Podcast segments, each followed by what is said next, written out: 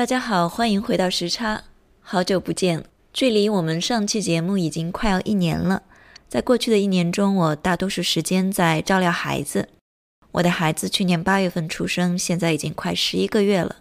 这期节目我们很荣幸邀请到几位做性别研究或者说研究中有特别关注性别问题的学者，其中两位是学术妈妈，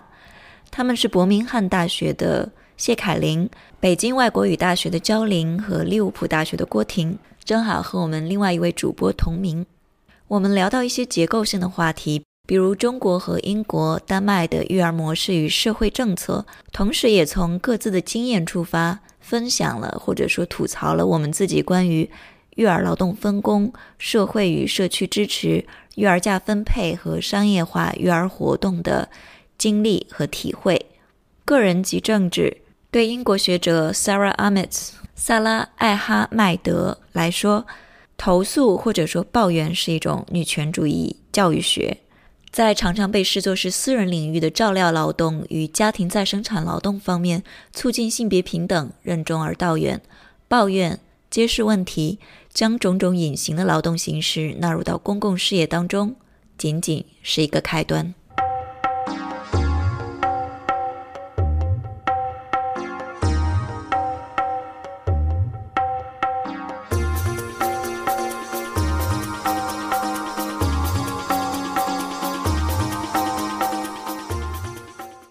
Hello，大家好，我是凯琳，我现在是伯明翰国际发展系的讲师。嗯，我今天呢，主要是想要跟大家讨论，根据根据基于我之前的研究，关于中产城市中产女性八零后在中国嗯当代社会里面的生存现状，做出一些关于育儿方面的一些探讨。然后我现在的研究，因为我嗯现在就职于伯明翰大学的国际发展系嘛，所以嗯除了刚刚讲到的那个关于之前我对中国城市中产阶级独生女的性别议题的研究之外呢，现在我的研究方向嗯更加的偏向于就是性别在嗯政治情感动员中的作用，尤其是呃近期的一些研究成果是讲关于嗯在疫情下面啊我们的嗯。英雄主义的塑造在嗯性别在中间起到了一些推动性的作用，嗯，所以现在是在做这方面的工作。大家好，我叫焦琳。我现在在北京外国语大学的国际新闻学院工作，嗯，但我之前是历史系的博士生，嗯，我曾经在这个呃伦敦大学的亚非学院，嗯，做历史，主要做的是中国近现代的妇女史和身体史这方面的研究，嗯，但入职了这个北外的新闻学院之后呢，我最近的研究也要受，呃，这个现在的一些研究职责的转向，所以我最近。也有关注性别和呃当代媒介之间的这样的一些问题。嗯，我同时是一个两个孩子的妈妈，就是一个是五岁半，一个是四个半月。嗯，所以今天，嗯，今天可能主要跟大家分享的是我的我的育儿经验吧。我叫郭婷，嗯，现在是在英国利物浦大学任教，在现代语言系。我的研究领域其实是跟翻译相关，主要是研究呃，比如说翻译史、中国电影当中的翻译问题，还有比如说粉丝翻译这一块儿。嗯，但是我的研究呃也有个侧重点，就是性别知识有关呃这个不同的 identity 呃身份啊，不同的性取向啊，如何通过 LGBT 这种电影的形式呃在全球传播，特别是从嗯英语文化到中国文化这一块儿。那我也是两个孩子的妈妈，一个是七岁半，一个是一岁，呃，所以大家经过的经过的快乐、痛苦，我都已经经历或或者正在经历当中，所以这个机会我觉得也是一个跟大家分享或者是吐槽的好的契机吧。欢迎大家，非常感谢你们过来。因为这期节目跟以往可能嗯有不太一样的地方，就是我们会触及到比较多的个人经验，嗯，所以我想最开始想大家讨论一下这个事情，就是女权主义。我们知道有一个著名的说法是 “the personal is political”，嗯，个人即政治，个人的东西也是政治的东西。嗯，在育儿或者是说育儿劳动这件事情上，你们觉得应该怎么理解这么话这句话呢？为什么说这其实是一个公共的、社会性的需要纳入到嗯公共舆论和社会政策中进行讨论的一件事呢？我觉得刚刚嗯，陈晨你提到的关于个人及政治这个呃 slogan，其实不光是在女权主义运动中作为一个非常有名的一个呃口号吧，对吧？但是其实嗯，就抛开那个不讲，其实我们就看我们国家的社会主义历史。我觉得，呃，我们也可以把育儿这件事情跟政治化紧密的相连起来，因为从我们的人口政嗯政策和从开建国以来的人口政策，我们就可以看到，我们的人口政策是跟政治的嗯需求是紧密相连的。从建国时最开始的呃有一段时间，我们是倡导的是呃英雄母母亲，因为那个时候呃毛主席是希望能够嗯多生呃然后为备战做准备。然后到后来，嗯，七十年代的时候，我们渐渐的跟国际有一些，呃，联合国的倡导的所谓的要人口要大爆炸了。那中国作为嗯人口大国、发展中国家，它也为了加加强就是经济发展的，嗯，就巩固经济发展，能够高质量的经济发展，所以我们才采取了逐渐的从七十年代开始，在独生子女之前就已经，嗯。开始倡导，呃，少生，嗯，就一个家庭刚开始说就是要，嗯，要间隔，呃，晚稀少，就要晚生，少生，然后间隔要稀疏，不要太密集。然后，当然到了，嗯，七九年、八十年代，我们这个这种非常著名的人口政策，就是当时惊世骇俗的的一胎政策。甚至到直到现在，我们的这种政策都是跟国家的政治需求紧密相关的。那当然，我们谈到生育政策，必定的就会落实到个人，对吧？各个个人不仅是个人，而且是在中国的这种语境下，我们讲到的是家庭。那当然，如果你在这种连接，你把这种联系呃联系划划清楚以后，你就可以看到个人的。经历和个人的选择跟政治的导向、政治的需求是紧密联系的。那即使你从这个方方面来看的话，个人也绝对，个人经历也绝对是被政治化的。嗯，那这个是一方面。另外一方面的话，如果我们反向来看，从女权主义的女运动的这个对于这个口号的运用的话，我觉得也是非常非常有嗯有意义的。尤其是对于从我们女性的角度来讲的话，我们通常会嗯讲家庭的是个人的，是隐私的，是是那种私人化的经历。那这种私人化的经历，它通常会把我们个人的一些喜怒哀乐都嗯掩饰在一种就是比较。家庭的范围之内，那在家庭家门之内的话，就是都是私密的，都是不可向外人道也的。那在这种情况下的话，就会导致女性，尤其是女性生育个人经个人生育经历的一种嗯 isolation 这种隔离，嗯，它与外界缺缺乏联系。那这种这种隔离产生以后呢，会对尤其是母亲，尤其是新生儿的母亲，会产生一种呃。难以避免的绝望感，就是会觉得我所有的我所有经历的问题都是我个人的问题。我如果没有办法搞呃做好这件事情，都是因为我自己有问题。而通常他就会断掉了，就是女性嗯女性跟其他女性跟其他外界社会的一些联系。那一旦断掉这种联系的后以后，你就很难个人就很难意识到，原来有些问题是不能单靠你个人的力量去解决的，而是一些结构性的问题。是一些大的社会环境缺乏的一些对你的一些支持的问题，所以从这个角度来讲的话，个人及政治是对女性，嗯，女性的这种能够去解答她们个人的一些呃挣扎也是非常非常有意义的。因为我如果你在这方面有，你把所有很多女性的经历并排在一起，你就会发现我们在这些问题上面临的困境。从来都不是个人的困境，从来都是大的格局、大的结构结构下问题下面造成的个人的一些困境。所以，嗯，从这个角度讲的话，我们只有通过把这些小的嗯隔离开的点联系起来，才可以嗯以观全局。这也是我在我的那本书里面强调了一个非常非常嗯重要的一个点，就我们任何大时代背景下的个人嗯个人生活、个人抉择、个人经历，其实都只有放在大的这种结构下的。嗯，这种背景下面才可以真的是以观全貌。所以我觉得陈晨你刚刚提到这个，对我们今天的讨论非常非常重要。因为光是谈个人经历是它只是非常小的一方面，我们必须要把我们各自的经历联系起来，把它放在政治化的语境下、大的环境下面，才可以看到我们到底经历了什么，我们为什么会这样感受，有这样的感受。嗯。因为我之前也没有就是特别的去想这些哈，就是我觉得 the personal is um political 好像是这个呃，只要是研究女权或者是性别的，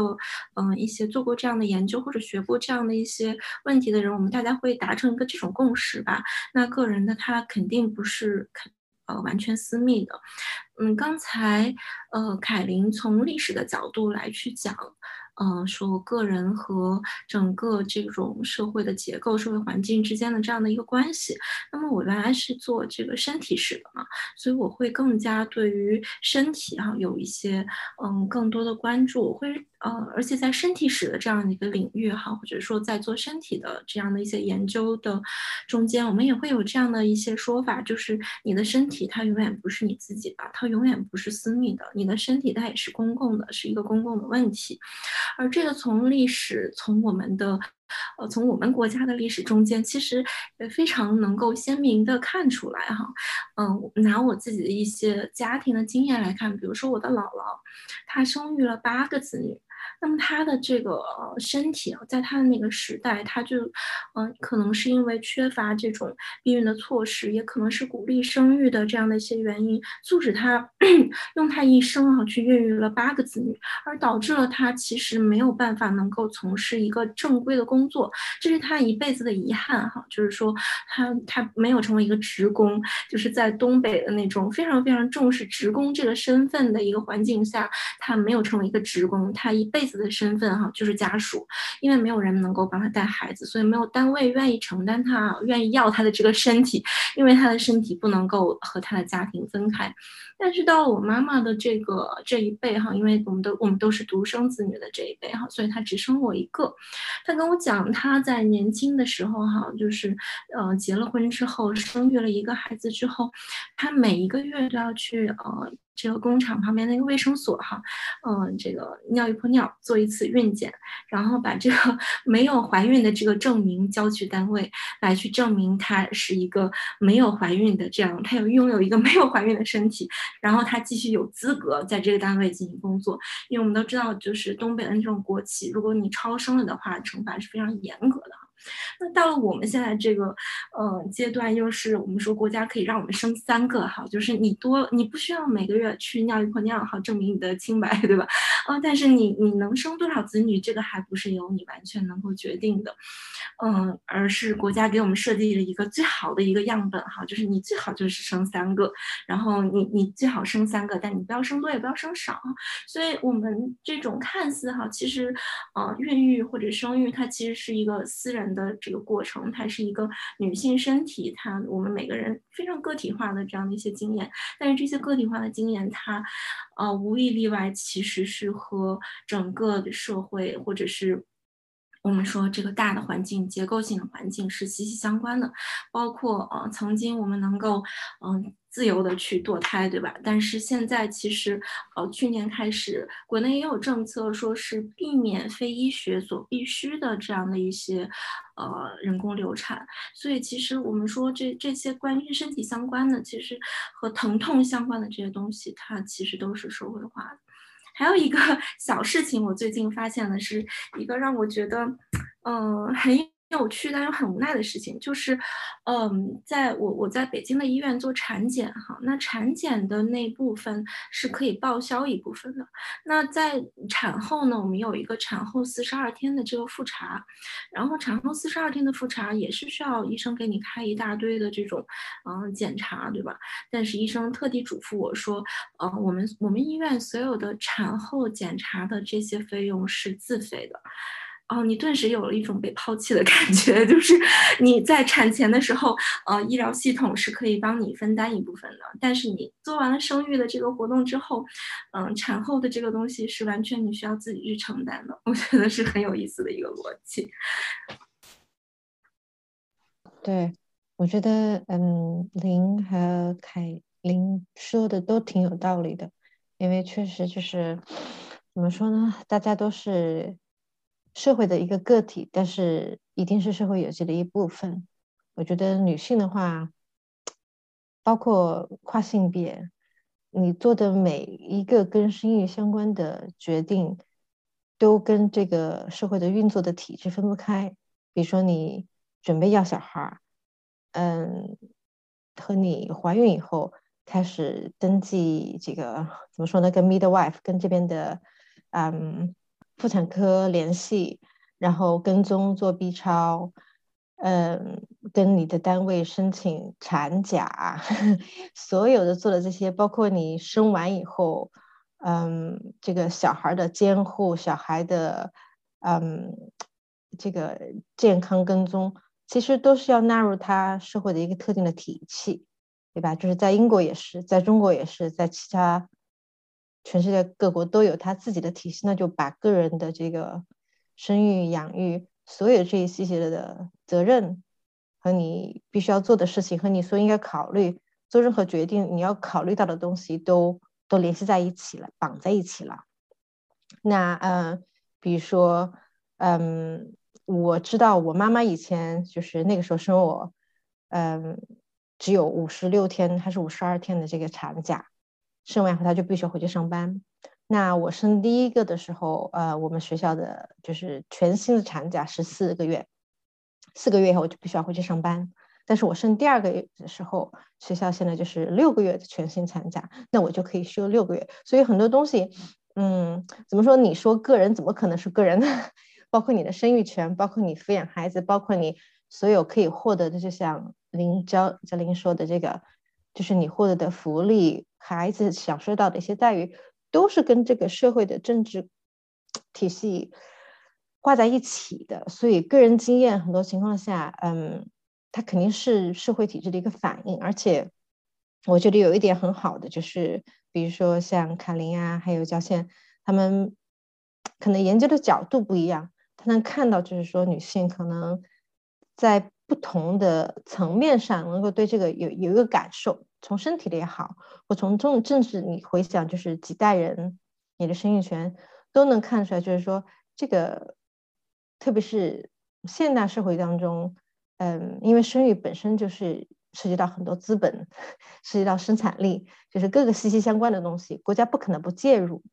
对吧？嗯，那么在保护不断有源源产出的劳动力的前提下，也要考虑到社会的稳定，还要考虑到就是。在有些女性可能没有，比如说她是单亲，比如说她未成年，那这个抚养这个劳动力怎么持续下去？所以这些都是一些很 political 的一些问题。我觉得刚刚。嗯，两位讲的都非常非常有很多点，我们都可以发散去讲。但是有一个点特别击中我，就是刚刚，嗯，张琳你说到，就包括你的经历，就是说产产前的检查是公费的，对吧？可他可以在那个什么一部分，一部分对。不是百分之百，但是产后他就说我完全没有，对，是这样。对对对，我觉得这个就是引从，因为我现在在国际发展嘛，我们讲很多就是社会政策，社会政策应该为谁服务？就是嗯，包括刚刚郭婷提到的，就是说呃，国家不可能不介入，因为生育这个问题事事关体大，就是 从各个是社会的，就是劳动力的补给啊，经济的发展啊，等等等等，都会呃有非常。非常重要的作用，但是我觉得这个就回到一个归根结底的问题，就是发展是为了谁，对吧？The development 在嗯国际发展学里面有个非常重要的问题，就是 development for who？你为谁而讲发展？如果是以人为本的角度来讲发展的话，你是以人的这种 life fulfillment 人人生实现来讲的话，那女女性的经历、女性的身体，难道不是要呃他们的自我实现不重要吗？她不能应不应该纳入这种？这种嗯，就是话语里面作为一个很重要的一个指标吗？那从这个角度上讲的话，我觉得从国家治理的角度就需要去颠覆以往的一些观念。就比如说经济发展才是硬道理，经济发展你现在也有很多反思嘛，就讲我们经济发展是为了什么？尤其是在我们当代的这种呃大的环境下面有嗯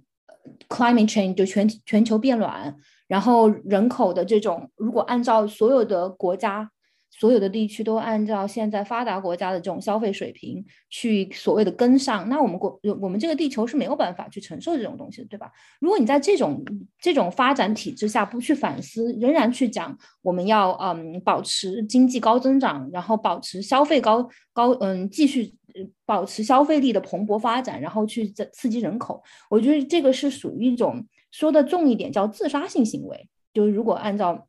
嗯，如果如果按照这种把它放在大的这种长远一点的语境下来讲，所以我觉得从从一定程度上讲，人口控制是非常有意义的。但是这个又又触及到一个我们要怎么去。控制人口，如以如何的政呃社会政策去在不侵犯就是个人一些基本权益的情况下去呃辅助嗯个人家庭去自自主的调控他们的生育意愿，我觉得这个是从社会政策角度上需要非常需要关切的一个问题。再回到刚刚关于公共嗯公共政策对于产前产后的这些支持，焦林刚刚你提到的那个点醒了我，就是我当时在做研究的时候，关于比如说关于堕胎的这个。呃，避孕政策的研究有，嗯，我书里面的第一章就讲到，就是我们，比如说在我们国家，嗯，独生子女政策的那段时间，我们是我们的国家的这种呃女性堕胎的这个自由，所谓的自由，跟西方国家的这种堕胎的女性争取堕胎权益的这种呃这种抗争是有有所区别的。因为在在很多其他的国家，他们要去争取、要去抗争，才能够呃获得这种他们呃获得堕胎的权利。而在中国是一个 default，就是说，因为要控制人口，所以呃堕胎的这种服务是被纳入在在公共呃这种呃公共的卫生呃医疗体系以内的。所以，人人几乎在某很多情况下，人人都是可以去堕胎的。然后，医生是想就在你刚刚谈到的，就是这个政策改变之前，就只要你去，尤其是我们国家在过去二十年，嗯，我可以插一小一小句吗？当然，嗯。我当时呃呃怀第一个孩子的时候，嗯，我到这边的医院哈去做检查，我当然是很高兴的哈，就是呃怀上孩子，当然那会儿比较早，呃还是在这个呃完全开放之前哈，然后呃我跟医生说，医生我怀孕了，然后当时那个医生头也没抬的说，你这个孩子要还是不要？我当时就被泼了一盆冷水哈，就是这大概是他会面对所有的孕妇问的第一个问题，那就意味着是说，当然这个公共的医。给你一个高度的这种堕胎的自由的，就是而且它会让非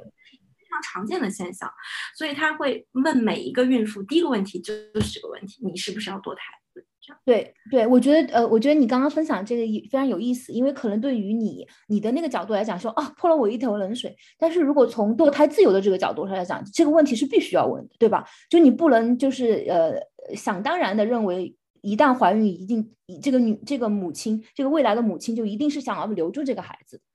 啊，当时在英国的时候，哈，一些英国的医生会这样问：How do you feel about this pregnancy？然后你就会觉得好很多。哦，但是在国内的话，他会他会问你，你是不是不要了这个孩子啊？所以，当然现在我相信，在去医院呃跟他们讲我怀孕了，大概不会有医生上来第一个就问这个问题了。嗯。即使在那个年代，就不是在那个年代，其实那个年代也没有走太远哈。就即使在一胎政策下面的时候，我们通常会讲哦，我们国家堕胎是高度自由的。但是这种高度，所谓的高度自由，也是被结构化的，就是嗯割裂的。就比如说我们的避孕，嗯避孕措施，当时在一胎政策实施的最红火的年代，就是是什么强制堕胎也是经常会提到的，对吧？然后发避孕套呀，包括嗯上环呐，对吧？很多我们的我们的母亲都是上过环的。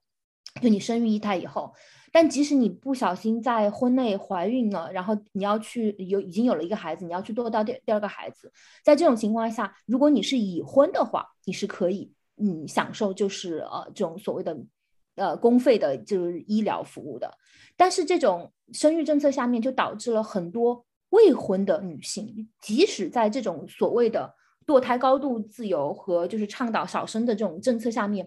他们也必须要付出很大的代价，就这种代价就涉及到他们名声的代价。比如说，在我们仍然非常强大的父权话语下面，嗯，对于荡妇羞辱，对吧？你未婚就已经有性行为，这种是绝对绝对的非常，即使不可为外人道也的事情。然后，如果你没有结婚就怀孕的话，这种事情在在即使在女性自己的讨论里面，都是为了保护对方会去避讳不去直接谈论的。即使在比如说在我的受访者里面，很多他们就讲到未婚未婚先孕，然后如果结婚是不呃，就是如果结结婚这个解决途径没有办法实现的话，那一定要去堕胎。他们所有人对给这种这种情景的建议都是一定千万不要犹豫把它剁掉。那这种情况下的话，那就面临的就谁来负担这个费用，谁来呃保护这个女性的各方面的啊安全和他的呃名誉，包括名誉，包括他跟家人的关系，包括他未来在这个中国呃日趋保守的一些婚恋市场上的一些这种呃这种权益，我觉得都是一个问题。所以，我们谈到中国的堕胎，所所谓堕胎自由，其实也是其中有非常多的梗阻，就是并不是嗯对所有人都是平等的 access 的，对。嗯，好的，对，其实之前你们也每也都谈到了呃堕胎权的问题，正好这最近就是美国高最高法院的裁决嘛，在全球范围内都引起了很多讨论、很多抗议。嗯，那我觉得如果是谈堕胎权的话，这个问问题本身也需要做一期做一期节目，我们今天就是没有时间来展开的谈，但是也是一个非常。呃，非常绝佳的例子就是来表明说，即使是身体啊，或者是你对身体的控制，这样一个看起来好像是最最个人的、最最私人的问题，从来就一直都是呃权力管辖的对象。我们谈到的就是理解个人及政治的呃种种的方式，可能有一方面是女权主义者自己想把它这个口号作为一种赋权的方式。呃，就是 empowerment 那个父权，不是 patriarchy 那个父权，来呃来争取在自己在这些在家庭范围内啊，在跟生育方面有关的这些权利，争取权利的一种一种方式。另一方面就是说，呃，国家社会呃等等，呃一直在干涉很多这方面的。呃，通过社会政策来进行管控、进行控、呃进行调整、进行控制等等，就从来都不是说是一个呃完全私人的部分。嗯，然后之前嗯卡琳说的那个要把个人的经验连接起来，我觉得非常的重要，因为嗯对我来说，我不知道对，但我最大的感我最大的感受是孤立。嗯，我们这边的育儿的安排是。我使用了那个七个月的育儿假，呃，然后我的配偶是三个月，我是前七个月嘛，他是他是从孩子到七个月到十个月之间，嗯，我我避免了使用休育儿假这个休字，因为我觉得 我对这个词动词非常的不满，因为我觉得这个实在是一个就我我做过的比所有所有全职工作都要更加累人的一个工作，而七乘二十四小时没有任何休息的时间。所以你怎么用怎么能用休假这个词来描述呢？嗯，暂时还没有想到更好的词，我所以我就用了使用呃育儿假这个这个表达吧。然后这是我们就是我在呃生小孩之前规划好的嘛，计划就是这样子的。而当时觉得没什么，我觉得嗯几个月三个月没有什么，嗯好像挺正常的。然后我还。嗯，因为那个时候确实是对这个 照顾孩子是怎么样消耗生命的一件事情非常的没有概念，嗯，甚至觉得哎，说不定我在这个育儿假的时候还可以写论文呢。后来就是才发现是何等的幼稚，这个太经典了。我觉得这个没有当过妈的人都会以为这样是可以的。我现在也还在就是挣扎着，觉得好像每天想写一点儿。嗯，但是我其实改了一改了一个，但就是在那个在手机上嘛，每次写一句话。嗯嗯，那是因为有那个生前提交的一个，完了生完了只大概孩子几个月的时候，他有那个 referee 回来，所以我我改了一个，但那个是非常小的改动。但如果重新写一个的话，我就完全不会有不会有那种。我脑细胞肯定不够用吧？就如果我睡觉睡不够的话，我根本没办法思考。我觉得。有一点都是在昏迷的状态中写出来的。我觉得有点可能，我们自己要反思，就是，嗯，明明就是使用育儿假，对吧？你就不应该去想，你还需要写论文，那你为什么还要想去写呢？嗯，我觉得这是一个很，就是说，为什么我们会焦虑？为什么我们觉得我一边奶完孩子，我一边还要去看看书、看看写论文、看看再写写两句话，然后人家来邀稿，我还不会拒绝，或者人家来说说个什么事儿，我们赶紧还想着要回应嘛？你明明就是休产假，对不对？你就可以说 no。但是我觉得，我我没有就是批评，我也是其中一个，就是我觉得就是有一个焦虑，嗯，怎么说呢？就是说老实话，我觉得。我们学校可能在某些方面，就是我我去利物浦之前是在 Exeter，就是无论你是在考虑升职，或者是在你的考核，其实都有一个规定说你可以把你的这个育儿假踢出来，比如说是五年一考或者三年一考，但是因为中间你可能休了六个月或者是休了一年，那你是可以要求这个五年再延顺期延长的。那你有如果有一个 funding，。这个 funding 中间你修，比如说 AHRc 英国的这个，呃，这个学术这种呃研究基金，你如果当中，比如说三年 project，你中间修了六个月或者是八个月，你可以踢出来，然后这个 grant 可以再顺延八个月，就是他不期待你是需要干活的，但是我们有这个焦虑，就是因为你自己看着。其他同事在啪啪啪发论文 对吧？这个会议那个会议啪啪啪啪啪啪的在那里，你会有这个焦虑感。嗯嗯，我是推掉了所有的工作的，所有的，而且我觉得 map leave 是一个非常理直气壮的理由，让你可以说不，对吧？但是对，只就是改了这么一个一个文章，因为是我在是在孩子出生之前提交的，然后而且只是 minor revision，所以就是。改掉算了，但是我非常同意你说的这种这种焦虑感。然后我在大纲上也写了，我们很想讨论一下这个呃高校和提供研究经费的这些机构能提供怎么样的什么样的支持，更好的促进性别平等。就像郭婷刚刚说的，我觉得首先从呃立法和呃政策的这个角度来讲，我们休产假本来就是。这是法定的一个权权利，而且这个不叫产假，这是产盲。就是你刚刚提到那个提法非常重要，我觉得从从来都是一种劳动，它不是休假，对吧？你怎么可以用假来定义它？那这个就只会产生很多误解。然后这种误解的话，就导致很多，就包括我在采访我的受访者的时候，他们我我我当时就提到他们，就问他们说，那像如果呃小孩，如果你想要重回职场，你可不可以让你的伴侣休？呃，也休产假，比如说让让爸爸来休休产假，然后当时由于这种，我觉得有有一定程度上来上讲这种提法，就是给人一种误导。当时有个女性受访者，她就说啊，如果让让男性来呃来休了这个假的话，那感觉那个男的就偷掉了我们的假期，他是没有生小孩的哈。然后我当时就被震惊到了，我在想，因为因为从我的研究在在在我。海外的一些就是社会政策上都想要平权嘛，对吧？嗯，平权也就是说，这个母职的惩罚不应不应该只是女性来承担，不叫母职的惩罚，就是这种育儿的劳动不应该只是单方面的一个父呃父母 parent 来承担，应该要把它公平的划分。那你从社会政策上来讲，你就要去嗯 enable 让双方作为父母的双方都能够去承担有这个架构来承担这个职责。那在在国。我们国家的这个语境下面的话，很这种产假的这种误导，就感觉它是一个女性的假期，它是一种福利，嗯嗯，它不是一种福利。我觉得首先 let's correct it 呀，它不是一种福利，它是一种社会，即使我们把它放在社会劳呃经济架构下面，它是一个必要的劳动。那这种劳动是需要被公众认可的，这种劳动是需要在社会政策上面被 recognized、被 rewarded if it's required。如果它国呃如果呃社会国家需要这种劳动，那这种劳动必须要被公进入大众的视野，进入讨论，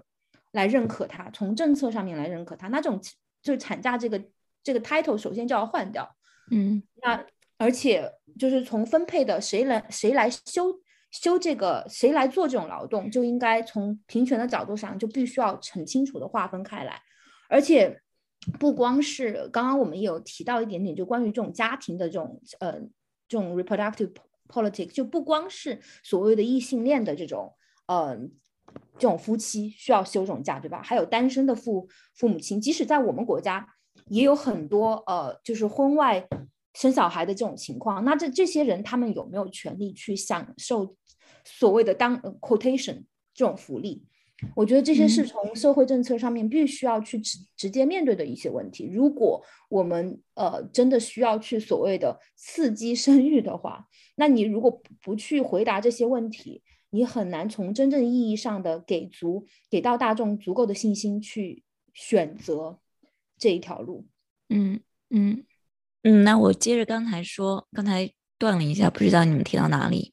嗯，前面说到我在一个人全职带娃的七个月，有很多愤懑不公的情绪。不光是照顾小月龄的宝宝这个工作让人精疲力竭、单调、重复，没有任何创造性，极其考验耐心。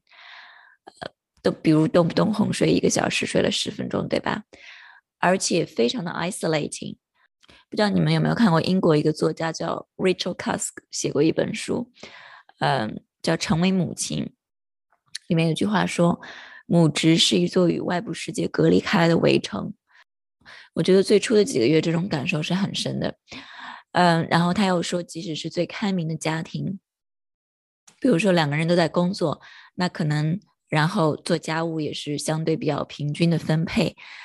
那么，直到有孩子这个时点之前，可能两个人的生活轨迹是很类似的。但是到有了孩子之后，就开始分道扬镳。我们知道经济学上说的母职惩罚，就是描述这个现象嘛。然后在呃日常生活中，他写到，在家育儿的人和在外工作的人的生活实在是天壤之别。有一有一件小事，我不知道为什么印象特别深，嗯，就是去年有段时间有个新闻，就是英美澳的安全协议叫 AUKUS，嗯，当时那个新闻出来的时候。小孩应该是一个多月，然后他爸爸刚刚复工，他爸爸是在他一个月的时候，呃，复工的。我呢，就是在那边刷手机，看到这个到处都有这个标题 AUKUS，但是呢，我实在是没有时间，也没有精力去研究这个到底是什么，我就随口问了一句，说：“哎，这是到底这个 AUX 是什么？”他就跟我说了一下，然后我说：“嗨，你怎么知道？”我有点惊讶，因为之前我们两个人共同照料宝宝的一个月，里面是我们都跟外部世界挺隔离的。然后他说：“因为我复工了呀，因为我回去工作了呀。”然后这个时候我才想到，哦，对他回去工作了，他的生活跟我的生活就不一样了。所以那时候我记得周末的时候，早上我洗好奶可以出去两三个小时，在咖啡馆里坐一坐。那一点点独处的时间对我来说实在是太重要了，哪怕是我用它来工作，哪怕是我用它来，呃，改改论文，这点时间啊，对我来说也是一种休息，让我来找到自我，我的身体重新属于我，而不是属于孩子，嗯，然后也是一个和世界连接的机会和窗口。还是那本书里面说，在母职中，女人失去了，它叫 public significance。失去了一种公共的价值，嗯，得到了一些私人的意义，啊，而且这种失去是很难向外部世界传达的。你会觉得这种经验甚至很难和别的女人，嗯，分享得到共情，而只能从别的母亲那边得到共情。啊，话说回来，配偶的那个育儿参与程度是非常高的，他也很辛苦，他一周有三天要去公司，早上六点，呃，就。走了，下午四五点才回来。另外两天是在家工作，在家工作的时候，他当然会尽力的帮忙，嗯，然后他也要做饭，做所有的家务。然后我们住的这个地方做饭也是没有办法外包的，做饭、买菜、洗碗都要花很多的时间，所以他也是很辛苦。如果是呃像我们这种核心家庭，只有两个人带孩子，没有别的帮手的话，但是他毕竟有一份全职的工作要做，所以我发现我的问题就是。为什么我们的安排是我七个月，他三个月？为什么我要搁置我的工作那么长时间，而他搁置的时间那么短呢？但这不是他一个人的问题，这种嗯育儿假的使用分配在丹麦是很普遍的。后面我会讲到这个，呃，我看的一些论文提到的父亲的育儿假的 take up 的这个研究统计，就还是一种被广泛接受的。嗯社会文化吧，就是父亲在育儿过程中起到次要的扮演一个次要的角色，而母亲需要牺牲更多的家庭以外的东西。嗯，让我特别郁闷的一点是，我希望他可以在孩子六个月的时候就开始接手，但是他一定要到孩子七个月的时候，为什么呢？那他的理由是因为那个时候他有很重要的工作要做。那我就很气了，难道我的工作不重要吗？孩子七个多月的时候，我有学术会议要参加，我组织了两个 panel，然后我要准备，但是我的工作为什么没有 take priority 呢？他的工作就比我的工作重要吗？所以到头来，嗯，我们是一个计划的问题，就事先没有计划好，没有商量好。那很大的原因就是在生小孩之前，确实不知道自己要面对什么。我想这样一个计划，嗯。商量的事情，如果如果还有瑕疵的话，是真的一定要事先商量好。嗯，育儿劳动的分配问题，因为这对我来说是非常重要的。嗯，后来他这个孩子七个多月的时候，他开始使用育儿假，然后孩子八个多月的时候，其实就去上 daycare，去那个托育机构。所以你看，老实说，真的比我轻松很多。而且因为工作性质的原因吧，我大多数时候都是在家工作的。那他之前去公司的时候，我是要早上六点钟到下午四五点钟一个人面对孩子。但是轮到我复工的时候，他作为主要的嗯照料者的时候，我大多数时间都是在家的。呃，而且我每隔三四三四个小时要喂奶，即使我出去去了图书馆待一段时间呢，也是待了几个小时就回来了。所以。我们面对的情况是是非常不一样的。吐了这么一大堆槽，嗯，看我看一下我在大纲上写了什么。我写了，在资本主义父权制社会，性别不性别不平等可以说是体现在社会经济制度和家家庭结构的方方面面，而生育可能仍然是最能让人切身体会到性别不平等的人生经验之一。就它一方面是不平等的等级性的。性别规范的体现，它的结果，另外一方面又继续加深了、加固了呃结构性的不平等，所以我们会看到母职惩罚、父职溢价这些现象。我觉得，嗯，晨晨，我可不可以就是 点点两个点？因为你刚刚说的这个提，嗯，你你提醒到了我，就是关于家庭的这种结构，它如果如果我们从我们父辈、父母辈的这种呃经历。就包我不知道你们像像我的母亲，她她小的时候，她是生生长在一个 extended family 一个大家庭，对，就大家嗯，她的家人表兄表姐表弟 有很多人，他们都生活在同样一个城市一个村庄，甚至哈，就在这种这种结构下面，育儿的这个职责，并它并不是被呃狭把它狭义的嗯怎么说呢？把它把它只是一个小家庭的一个工作。像他的母亲是，嗯，他有我，呃，我的祖母，她有两个孩子，然后他的姐姐也有两个孩子，他们都是隔着一几条街，然后可以互相串门的那种。那这种育儿的方式和模式，在我们过去的三四十年也有巨大的变革，对吧？包括我们这种高的流人口流动性，你不再和你自己的家庭很就是。居住在同样一个地方，那就造成了这种流人口流动性造成一个结构性调整。就你育儿的这种所谓的帮手，如果你要要依靠传统的这种依靠家庭成员来支持你育儿的这种模式，它已经受到了巨大的挑战。那在这种流人口流动结构的流动这种下面，造成的就是我们现在 你我的这一代人，我们又又经历着这种所谓的女性啊，要呃女性职业化的这种一个进程。那我们通常生活的地方都包括我们的伴侣，我们工作的地方都是不在同一个地方的。那这个对育儿的这个职责又造成了很大的挑战。我觉得这种挑战是资本主义市场经济发展嗯造成的一种新的命问题，对于对这种呃社会的就是再生产力的一种结构性的挑战。那这种结构性的挑战只能通过结构上的调整和社会政策在结构上面的一种回应来做出解决。但是我们。通常现在不管反观中，嗯，国内国外很多地方，其实对于这种问题的回应，都仍然在新自由资本主义结构下面，它仍然是进一步的把这种劳动、这种呃育儿的期待把它反向的推向了家庭和个人，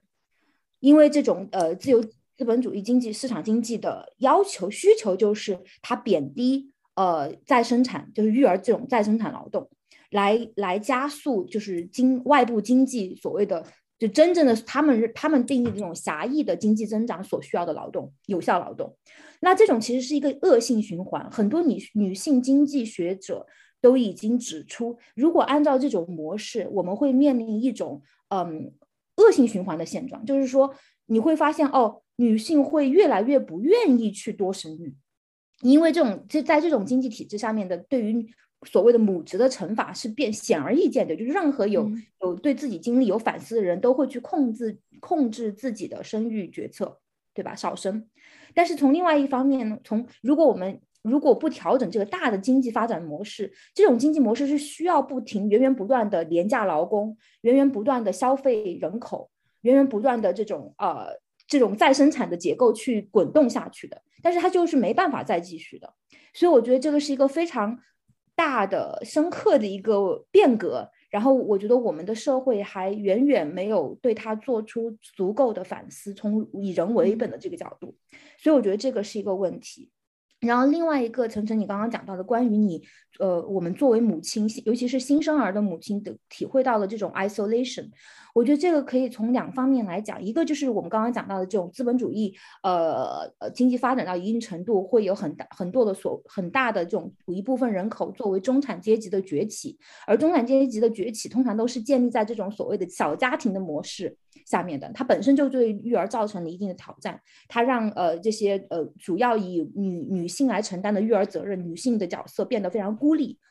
嗯，然后另外一方面的话，在我们国家的这种现状下面，由于市场经济，嗯，商业化推动了很多私人的，就是比如说月嫂或者是月月子中心这种各种各样的服务机构的出现，在尤其是在过去的这十五年、十年之内，很多城市女性都有能力、有这个经济能力去负担这样的一些服务。从嗯呃一些研究表明，就是说我们现在看到的这些。很多城市中产女性会自愿选择去，如果她们有这个经济能力，去去用这个什么月子中心好，或者是育儿嫂也好，来帮助她们承担一些这样的呃育儿工作。嗯，你刚刚在问说哦，国内会不会不一样？但是根据我的研究表明，就是说很多时候这种商业机构的出现，在一定程度上帮助了呃。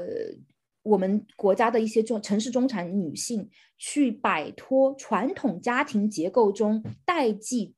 代际关系中对于母呃女性作为母亲，尤其是年轻儿媳妇，在这个代际关系中的一些很尴尬的处境。就比如说，呃，她的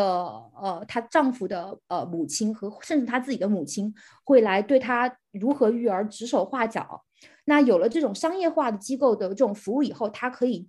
通过。购买这种服务，住进这种机构，来暂时短暂脱离这样的一些代际的对他身体的管束。所以从这种这种层层面上来讲的话，他也呃通过这种商业化的再连接，去呃帮他保护了他，呃免受这种所谓代际的这种呃这种呃 policing。代际的这种呃对他们身体的管束和监督，但是这种呃短暂的自由也是必须要建立在一定的经济基础上的。那只有那些有购买能力的家庭和个人才可以享受这样的一些服务。短暂的解决了，并不是我育，因为你不可能一直用那个育儿中心嘛，对吧？你从你还是始终要回到回到家庭里面，回到回去工作，除非是你真的是嗯。嫁入豪门或者本身是豪门，你可以一直用这种呃商业化的服务。通嗯，我想说的就是说，这种这种短暂的脱离，其实也是建立在很很大的这种经济特权上面的，然后也并不是很平，完全不是平等的分分布在我们呃社会的各呃各个阶层，这个是一个问题。嗯，然后。另外的话，就是很多学者做关于这种商业化的育儿服务机构的研究，他们也显示说，因为因为市场提供市场去呃介入了，去满足这样的一个需求，但它并不代表就完全的去嗯为所谓的就是我们真正的有了某种某种某种完全的自主的选择，因为这种商业化的介入也创造了新的呃新的去。管辖监控女性身体的另外一种声音，比如说，呃，因为市场要提供这样的一些服务，它也会重新贩卖一种新的教育的焦虑。比如说，你如何去呃科学育儿？就我们来讲就是，你如何去科学营养的育儿？他会为你向你贩售新生母亲，因为你爱自己的小孩嘛，对吧？你们可能各位都比我有经验，你会去想要给他最好的。我觉得这都是人之常情。那在这种商业大潮的面前下面，你就会去时刻的去呃关注自己做的很多选择有没有符合这种所谓的最佳育儿或者是科学育儿的一些规训。所以刚刚我讲的就是这种商业机构的崛起，在一定层面上帮助呃年轻母亲去解脱了这种以前的传统代际呃关系中的一些呃一些呃对他们身体的控制，但是重重新他又建构了一些新的控制，就是这种商业机构为了贩卖自己的产产品，去向女性群体贩售的一些焦虑啊，或者是重新增加的一些压力。对，就讲到这个传统社会中，不是说一个村庄养一个孩子嘛，有这种说法。然后就是想我们再聚焦一下这个中国的育儿模式。嗯，凯琳已经讲了很多了。然后跟欧洲相比的话，可能是祖父母一辈的参与程度更高。都市女性的话，雇佣这个全职育儿嫂也是容易的多，但是仍然是在很多问题上面临嗯很多的困境和障碍，比如说劳动分工，比如说代际关系、职业发展等等。嗯，不知道这个焦玲和郭婷有没有什么要补充的？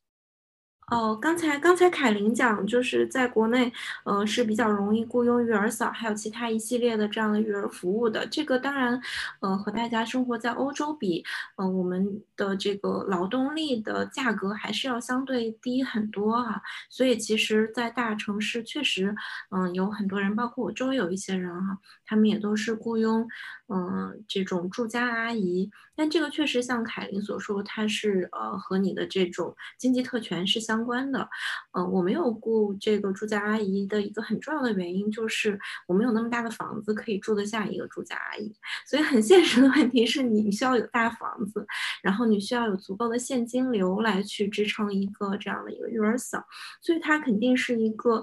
嗯，一个比较特权的。像我所在的中关村的这一批呃这个这其中的一个小区。哈，据我观察，其实也不也不是，就是我觉得不能说多数的家庭都用了育儿嫂的。其实多数的家庭感觉仍然还是在用代际育儿来去，呃，补充这种育儿的这种劳动力。所以，嗯，能够雇佣起育儿嫂的，像我周围一个比较夸张的例子，就是这个妈妈是一个律师，她给他们家的房子也不大，但是她给这个育儿嫂单独租了一个一室一厅，然后让这个育儿。嫂，嗯，带着孩子就住在另外一个房间里，然后另外还付很高昂的这种育儿嫂的价格，所以它确实是一个，嗯，高度具有经济特权的一个这样的事情。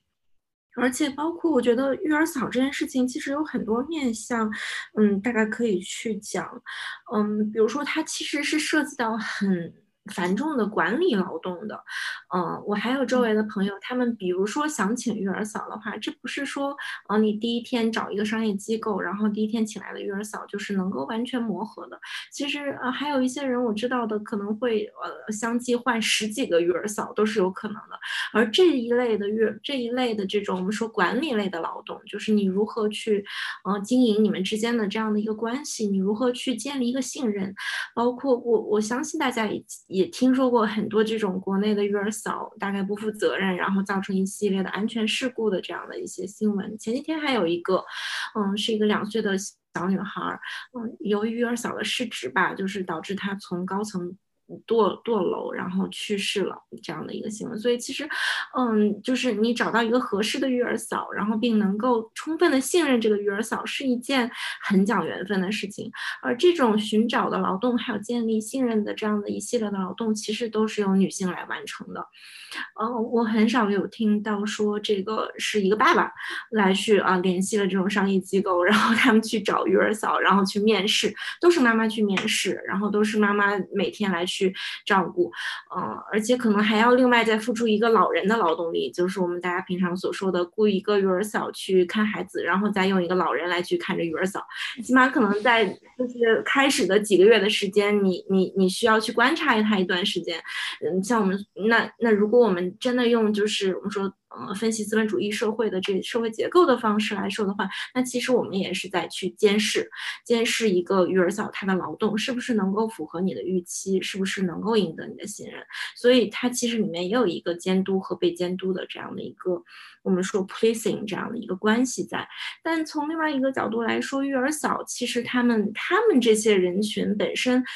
那我们说，大部分的育儿嫂，她大概还是从经济相对欠发达的地区，然后来移民到大城市来去做这样的一些工作。包括我当时，呃，这个来我家工作的这个月嫂，她也是，嗯，在东北的一个小县城，她是一个县城的这样一个女性。那做月嫂，她能够拿到的最高最高的工资。我们的留守儿童的问题是如何造成的？其实是和这个我们说这个育儿服务或者是商业服务这种这些，呃，我们所说低价劳动力的服务，它是它是息息相关的。所以，我们其实，在解决了一部分人群他们的这种呃儿童照料的问题，或者是家庭照料的问题之外，其实又。反而造成了另外一些家庭，他们有这种呃另外的一些社会问题，包括嗯之前来我家工作的这个月嫂，她其实可能嗯这个小孩上学的问题呀，还有这个报考的一些问题，她可能都没有办法去特别细致的进行管教，只能是留给他的祖父母，所以这是我觉得是一个多层次的这样的一个问题吧，嗯。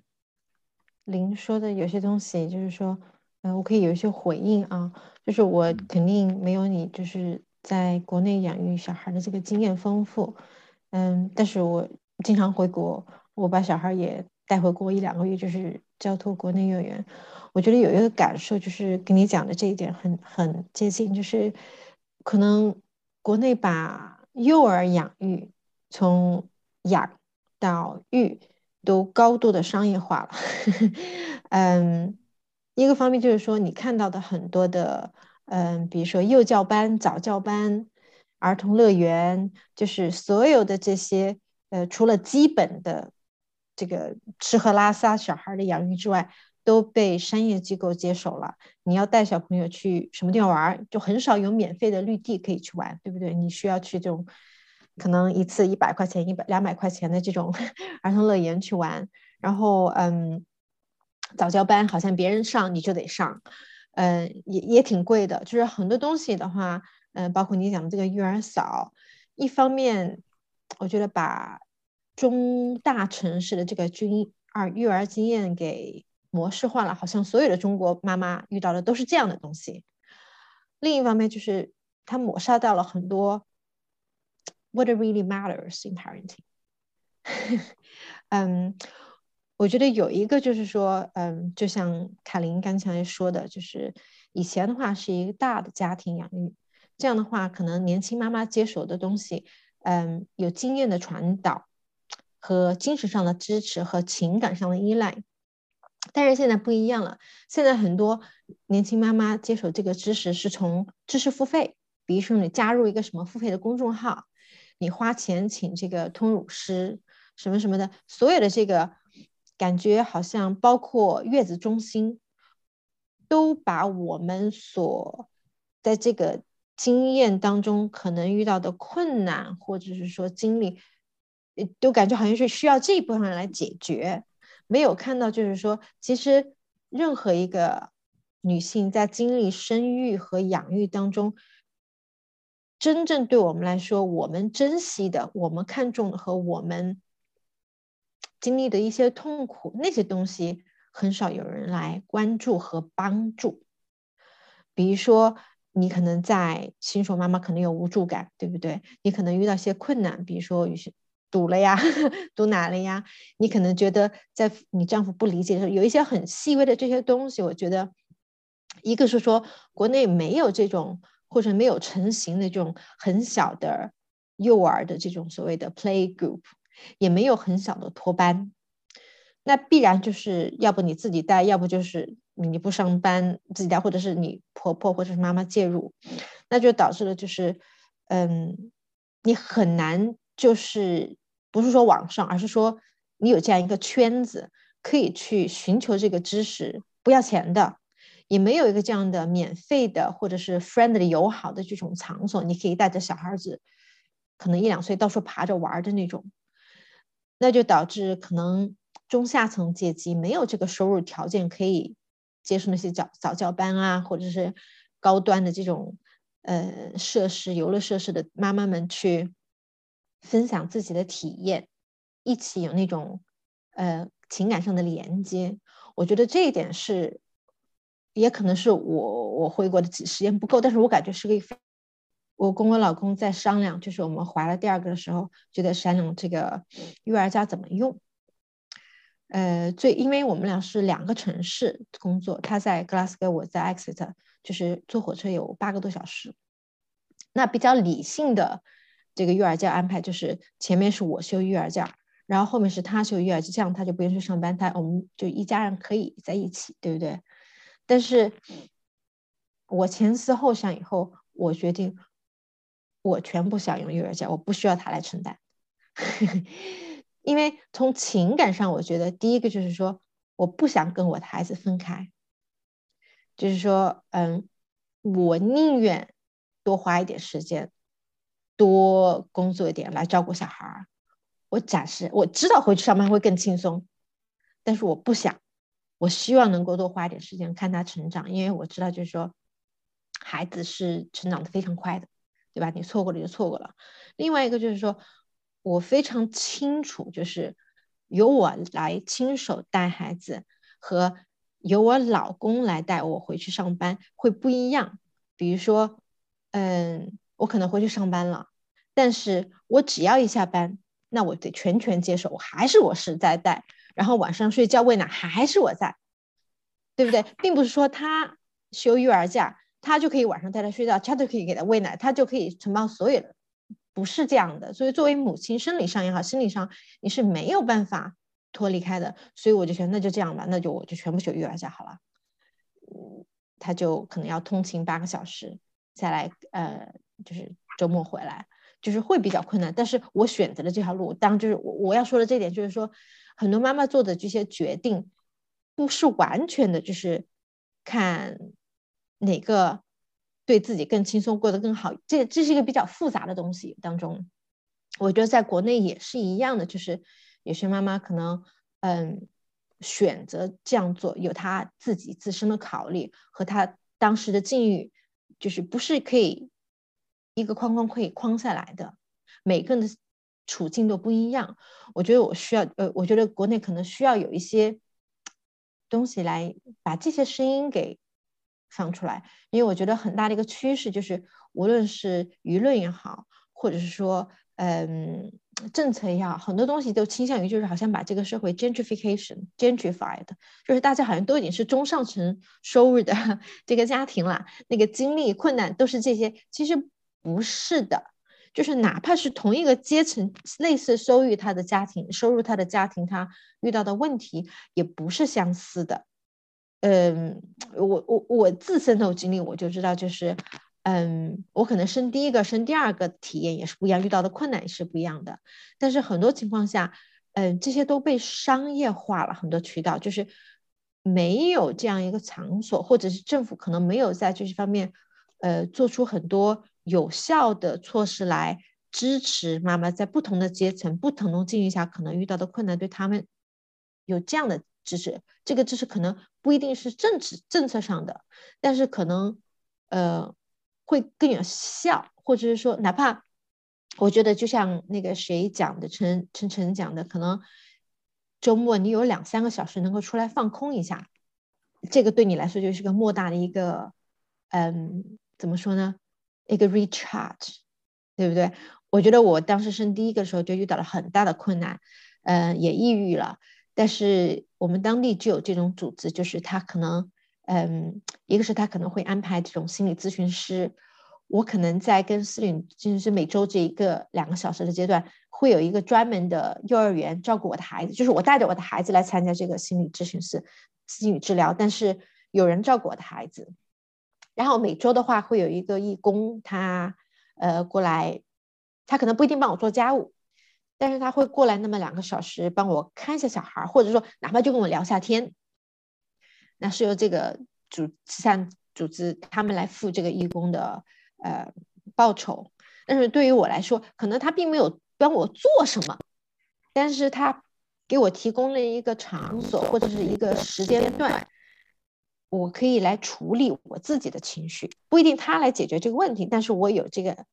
空间，能够我自己去反思，我自己能够走出来。我觉得这个是很少，就是在我们国内的政府也好，或者民间也好，嗯，有这样一个东西来处理、帮助妈妈们。嗯，我觉得你说的特别。对，就是，嗯，确实，国内很多，尤其是三岁以内的小孩吧，就国内现在几乎没有三岁以内小孩的公立的这种托儿所嘛，有的话也是非常少了哈，嗯，它不可能覆盖到很多小孩的。嗯，所以这个尤其是三岁以内小孩的，他的这种养育，嗯，商业化的非常严重。嗯，你刚才讲是不是没有公共的绿地？其实北京公共的绿地不收费的绿地还是很多的，就是有很多这种免费的公园。但是问题就是你一旦进去了，啊，它有很多这种收费的项目，你你个小孩就是，嗯，你如果他看到了的话，他可能就很还是会会要去玩这样的。所以我们就尽量避免走。一些带有游乐园的路线，这样的就是带他去 绿地里面让他这样玩。嗯，还有一些就是公共的，我们说知识的缺失，我觉得也是非常严重的。就是，嗯，比如说在英国的时候，如果小孩有什么问题，你就去看 GP。嗯，我我我不知道你对 GP 的信任度如何哈。就是，那我在英国的时候还是比较相信 GP 的，或者是说，嗯，如果你有一些什么样的问题，你直接去查一下 NHS 的网站。然后你就大概知道，就是面对这种情况哈，就是你你有一二三四这种处理办法，然后你是非常信任 NHS 他给出你的知识的。对吧？嗯，但是在国内没有这样的一个，就是最基础的，比如说小孩三岁以内他是很容易生病的，五岁以内他是很容易生病的。但是基本上我们没有一个哦，就像凯琳所讲的权威的医疗知识，我们没有一个这样的一个，嗯，以国家为背书的这样的一个权威的医疗机构，然后来去向全民说我这个医疗的 protocol，啊，它就是一个最权威的 protocol，没有这样的。所以其实我在生育了小孩之后，我会加。加入一些微信群哈，就是，嗯，我们的这种嗯情感的连接是从很多私下的微信群所建立的。这个微信群有大有小，但是其中一个非常非常常见的问题就是说，我的小孩生病了、发烧了之后，他该怎么办？他眼睛这有问题，或者是。屁股上长了个什么疙瘩，身上长一些疙瘩之后我怎么办？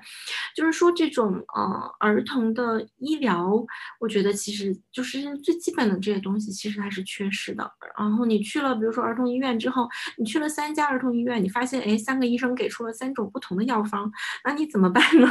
啊，然后你就询问网友说这个中药我能不能吃，然后那个药我能不能吃，它会有一些什么样的副作用？所以它其实没有呃我们非常让每个人。都能够信任的这种医疗的知识，还有医疗的这样的一些服务，我觉得这个是一个。对我来说是一个很严重的一个一个缺失，所以需要我们去关注各种各样我们信任的公众号哈。那我信任的可能是一些比较偏西医的这样的一些公众号，然后他给我推一些这样的知识，我才知道哦，发烧多少多少度之内可能是不需要吃退烧药的。但有一些人他可能去关注一些其他类型的，嗯，比如说他用各种各样的酒精退。退温呐，或者是怎样的，就都有哈，那就取决于你的不同的知识渠道的这个问题。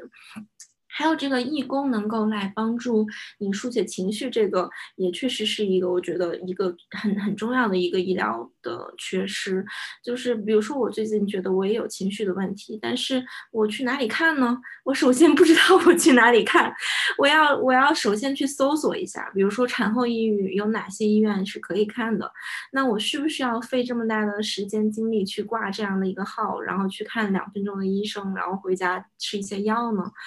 嗯，这个是我需要去做的决定。那大部分时间，我可能就决定，哎，算了，没有那么严重，我就自己把这个情绪发泄给老公，或者是 发泄给我妈，嗯，只能是这个样子，或者是跟周围的，所以其实他是一方面将这种呃。养育还有包括女性的这样所承担的一些情绪上的这个问题商业化了，另外一方面，它也其实完全的私人化了，就是你需要动用你的私人的关系才能去解决你的这些情绪的问题，你需要向你的闺蜜吐槽，你需要呃跟你的妈妈和老公吐槽。嗯，那其实私人能解决的问题终究还是有限。我们每个人都有自己的情绪问题，包括我老公，他可能，嗯，其实压力也比较大。那最后可能会导致我们每个人都没有获得比较好的这样的一个，嗯，一个服务或者是一种情绪的出口。嗯，我觉得在这个嗯医疗知识的普及方面，NHS 的网站实在是真的是太好了。非常非常的详细，真的是你能找到所有，嗯，你如果是一个孕妇的话，你能找到所有跟怀孕 week by week 详细的知识。但是我在就是呃，在怀孕的时候就注意到，我就避免用中文搜任何东西，因为你用中文搜就搜到狂多的各种伪科学啊、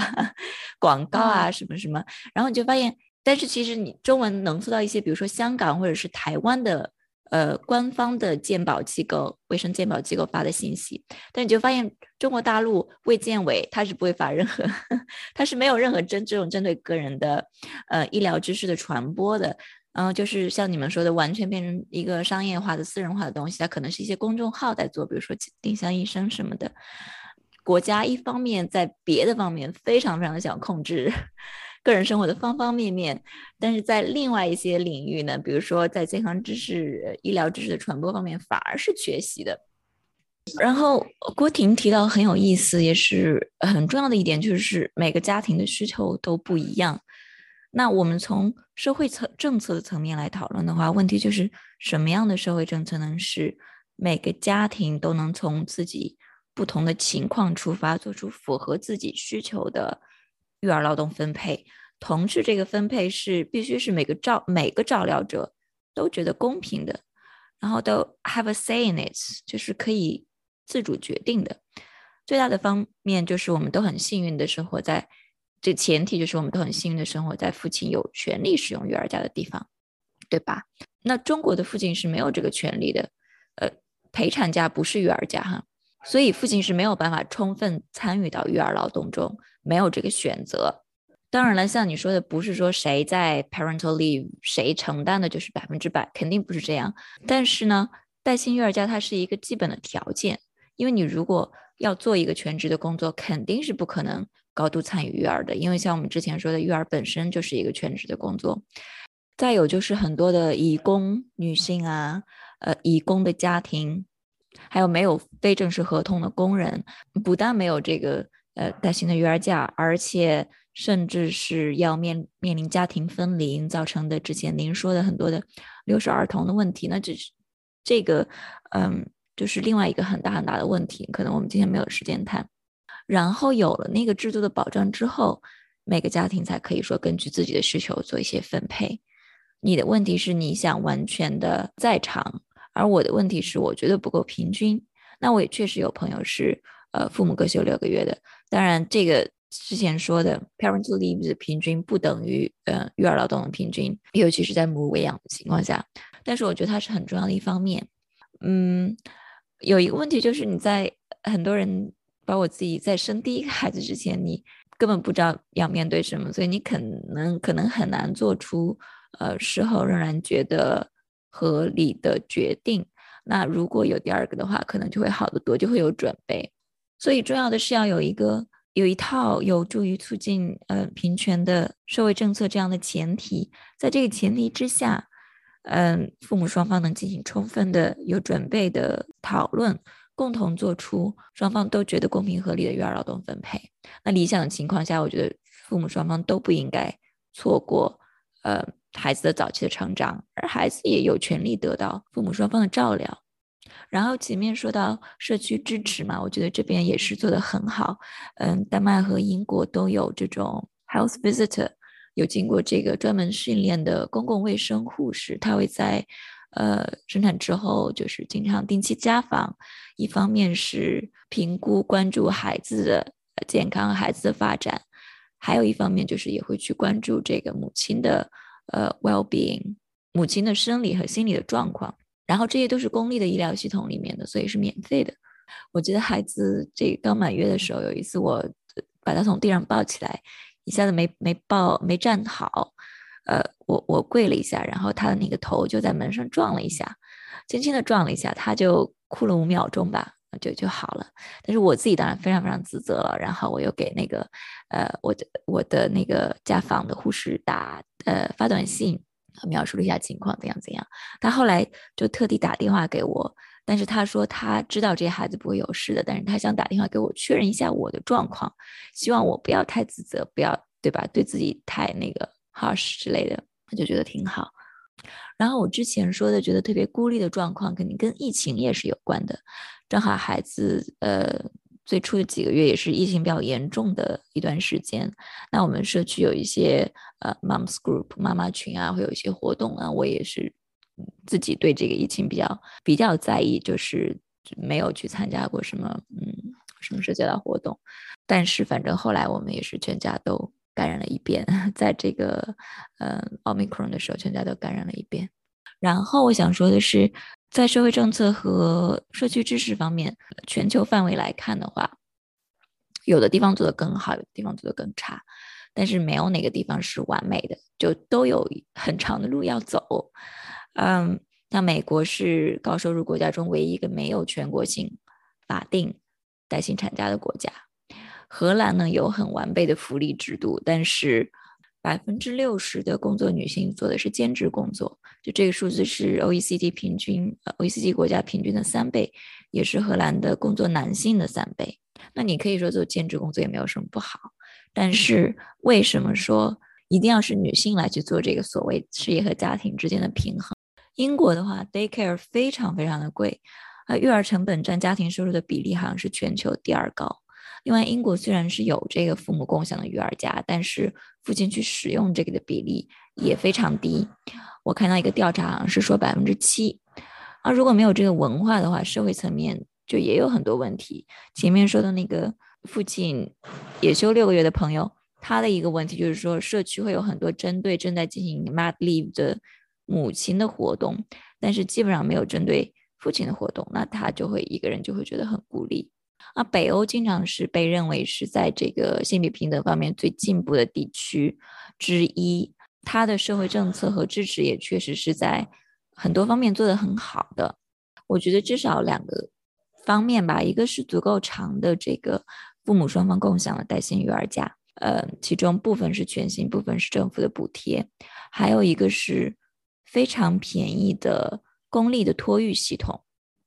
那每个家庭都会保障会在这个。公立的托育系统中有一个位子，但是可能等待的时间有长有短。那你如果不想等的话，也可以去上私立的呃托育机构。那你如果去私立的话，是会呃从政府拿到是可以拿到很高一部分的补贴，所以最终的费用是跟上公立的费用是一样的。托育机构理论上是孩子满六个月之后可以上，但是大多数的机构其实是希望你的孩子至少十个月才可以去。我们的孩子是八个半月开始去的，然后他是他们那个小组里面最小的，嗯，当然适应的也挺好。但是北欧几个国家之间它也有差异，就是它育儿假的制度上一个主要差异是，嗯，丹麦的育儿假是没有配额的，没有父亲的配额的。然后我之前看到一个论论文，就比较这个北欧五国，就挺有意思的。它一方面是比较这个社会价值观，就通过一些价值观调查。他就发现，北欧五国中，其实冰岛人对性别角色的理解是最传统的，就是说有比较多的男性受访者同意说啊，工作也挺好，但是女人真正想要的是家庭和孩子，呃，这样一种观点。那丹麦人是所谓最 liberal 的，最最那个自由主义的。但是呢，你如果去看这个父亲的维尔加 take up 比例，冰岛的爸爸他是这个比例最高的，天数最长的。平均大概是母亲百分之七十，父亲百分之三十，而丹麦爸爸的他的那个 take up 的比例是最低的。我看到二零一八年的数字是父亲基本上平均是三十二天，母亲是二百七十四天，也就是九个月。那为什么冰岛那么高呢？因为冰岛的这个育儿假中有十七周是专属于父亲的配额，那是父亲不能转移的。你如果不使用的话，那就没了，你不能把它转移给母亲。但是呢，嗯，在丹麦还有在英国，就是你们两个人之间自由分配。如果你不使用的话，那么就是母亲可以来使用。所以当可以自由分配的话，就是绝大多数的时间呢，肯定是呃母亲在使用这个育儿假。所以在我的 Moms Group 里面，我是时间最短的，其他的几个妈妈都是使用这个十个月到一年的时间。然后在这个地方基本上是没有全职育儿嫂这个职业的，那除非你是非常非常上层的阶级，嗯，才可能负担得起或者找得到。那还有一种形式就是 o p a i 互惠生，就是你资助一个国外来的，一般也是年轻人，嗯，到你家里来住，然后做一些这个家务，帮助照看一下孩子什么的。然后，丹麦一岁到两岁之间的孩子是百分之九十左右都是去托育机构的，啊，由此也是可见会使用这个，嗯，在家家家里雇佣的育儿嫂的人是非常非常少。那大多数人如果需要帮忙的话，他会去，他可能会使用这个，呃，非常非正式的、偶尔的 babysitter 这种钟点工。比如周末的晚上啊，想出去吃个饭，然后会找这个钟点工过来，嗯，偶尔的来看一下小孩，看一两个小时。做这种钟点工呢，也一般都是一些年轻人，比如大学学生啊，他在这个学习之余，可能会想打点零工，赚点零用钱，这种性质的呃帮助。然后育儿机构又是基本上十个月之后孩子才可以上，所以我自己觉得也挺难的，因为在这对大多数的这个。婴婴幼儿的妈妈来说，是在这十个月到一年的时间内，首先你没有办法工作，然后你也没有选择，你也没有办法就是找到帮手。不过丹麦的制度也马上要改革了，正好是从下个月开始，从八月份开始适用新的法律。那这个新的法律是因为欧盟在欧盟范围内就是有一个新的法律要求，嗯，要求这个必须每个国家都要。在育儿假中有九周的父亲的配额。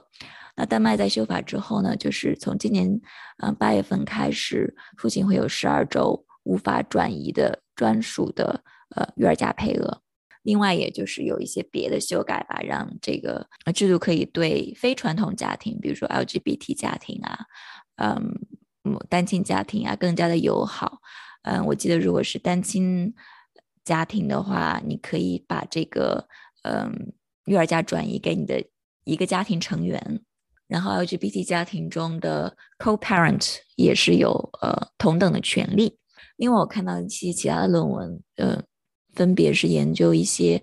加拿大、德国的案例，就他们也是发现有这个呃专属的配额，不但可以显著的提高父亲在呃育儿劳动中的参与。而且，即使是在这个嗯 parental leave 结束之后，很长时间内，它也可以显著的提高父亲在家务劳动中的参与度，就还蛮多这方面的研究的。回头我把这个论文的链接加到呃我们节目的描述里面去。我可不可以插一句啊？嗯，因为刚刚从郭婷你提到的，就是说养育小孩的这个经历，并不是我们。我们我们吐槽讲说这个是一个很辛苦的过程，有很多不不平等、劳动的不平等等等的。但是呢，不可否认，就是很多女性，嗯，是非常享受做母亲的这个过程，对吧？中间有苦有甜，我们都知道。嗯，但是呢，从我个人的学术研究来讲的话，我是呃非常反对在大众大众视野当中的这种对母职的过度浪漫化的。就是说，因为我们有从商业的角度，商业呃传媒，或者是甚至从官方传媒的这些呃媒体的呃 representation，对于母母职的这种呃呈现，通常都是母亲的爱是大而无私的，母亲的爱是最有奉献精神的。我觉得这些其实嗯，并不是说他完全的不好，而是我觉得它无形中就形成了一种非常强有力的对于女性身体和命运选择权的一种规训。因为我们谈到了，包括刚刚晨晨说到的，就从社会政策层面，不同的国家会有不同的呃社会政策去支持到这种育儿呃职责的这种平均的分配，或者希望能够让它更加平均的分配。但是我们也可以看到，即使有了这种政策以后，嗯，不同的家庭。不同社会，它会呈现一些不同的所谓的不同的个人选择，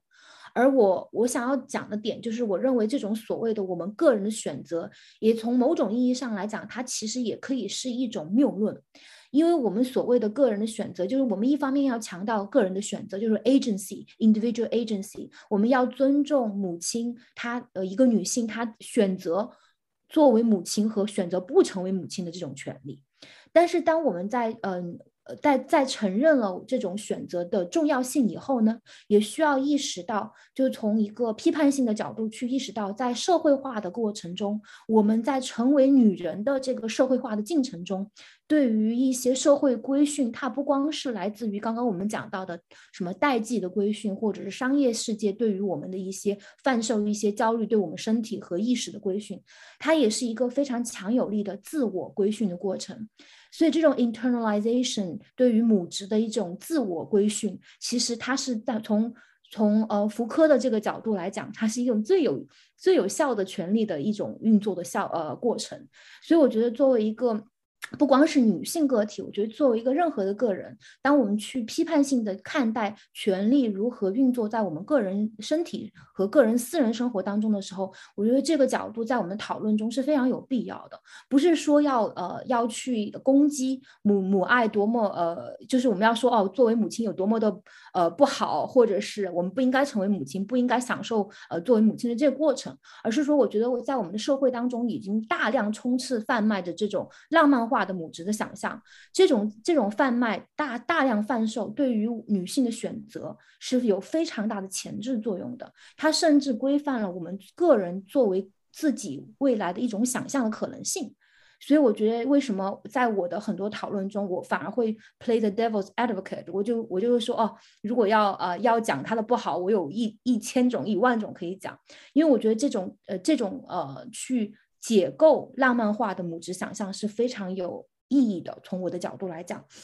所以，自我规训是我认为，包括我自己去反思我的个人经历，我觉得我如何去呃，如何成为我认为的就是 decent women or desirable women，这个过程中有很多都是我自我内化了这个父权社会和父权资本主义制度对我的一些规训，包括我们刚刚讲到，作为学术呃学术母亲，你随时都会觉得啊，我应该我应该继续发表，不应该这种，这些其实都是我们内化了自我规训，在这种经济体制下面一的一种表。表现嘛，这种焦虑是它的结构化的一种体现而已。所以我觉得我们作为呃批判性学者，应该对这种权力的运作非常嗯有有自我意识。然后这是作为嗯反抗的第一步，或者是不叫反抗了，就是你要有真正的有选择权利，是要意识到这个结构化的运作的一个机制。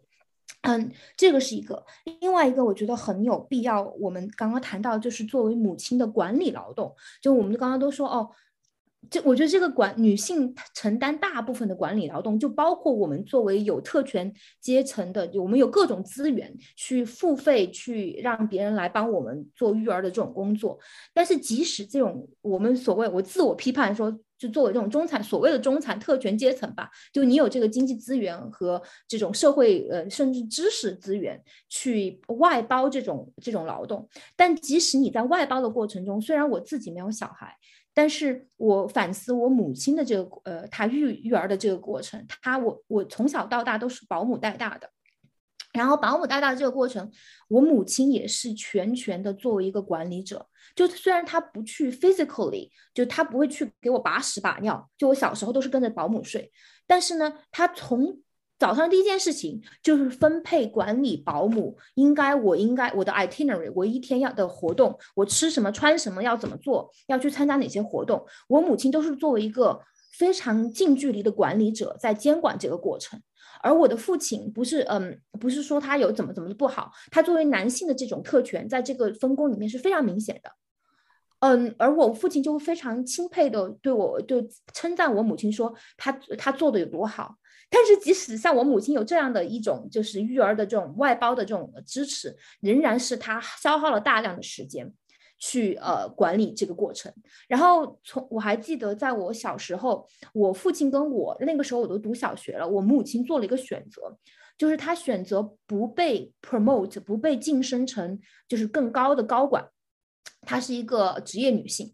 然后当时我跟我父亲在家里有我们私底下有个讨论，我们就觉得他的这个选择实在太 shocking，太简直不可思议了。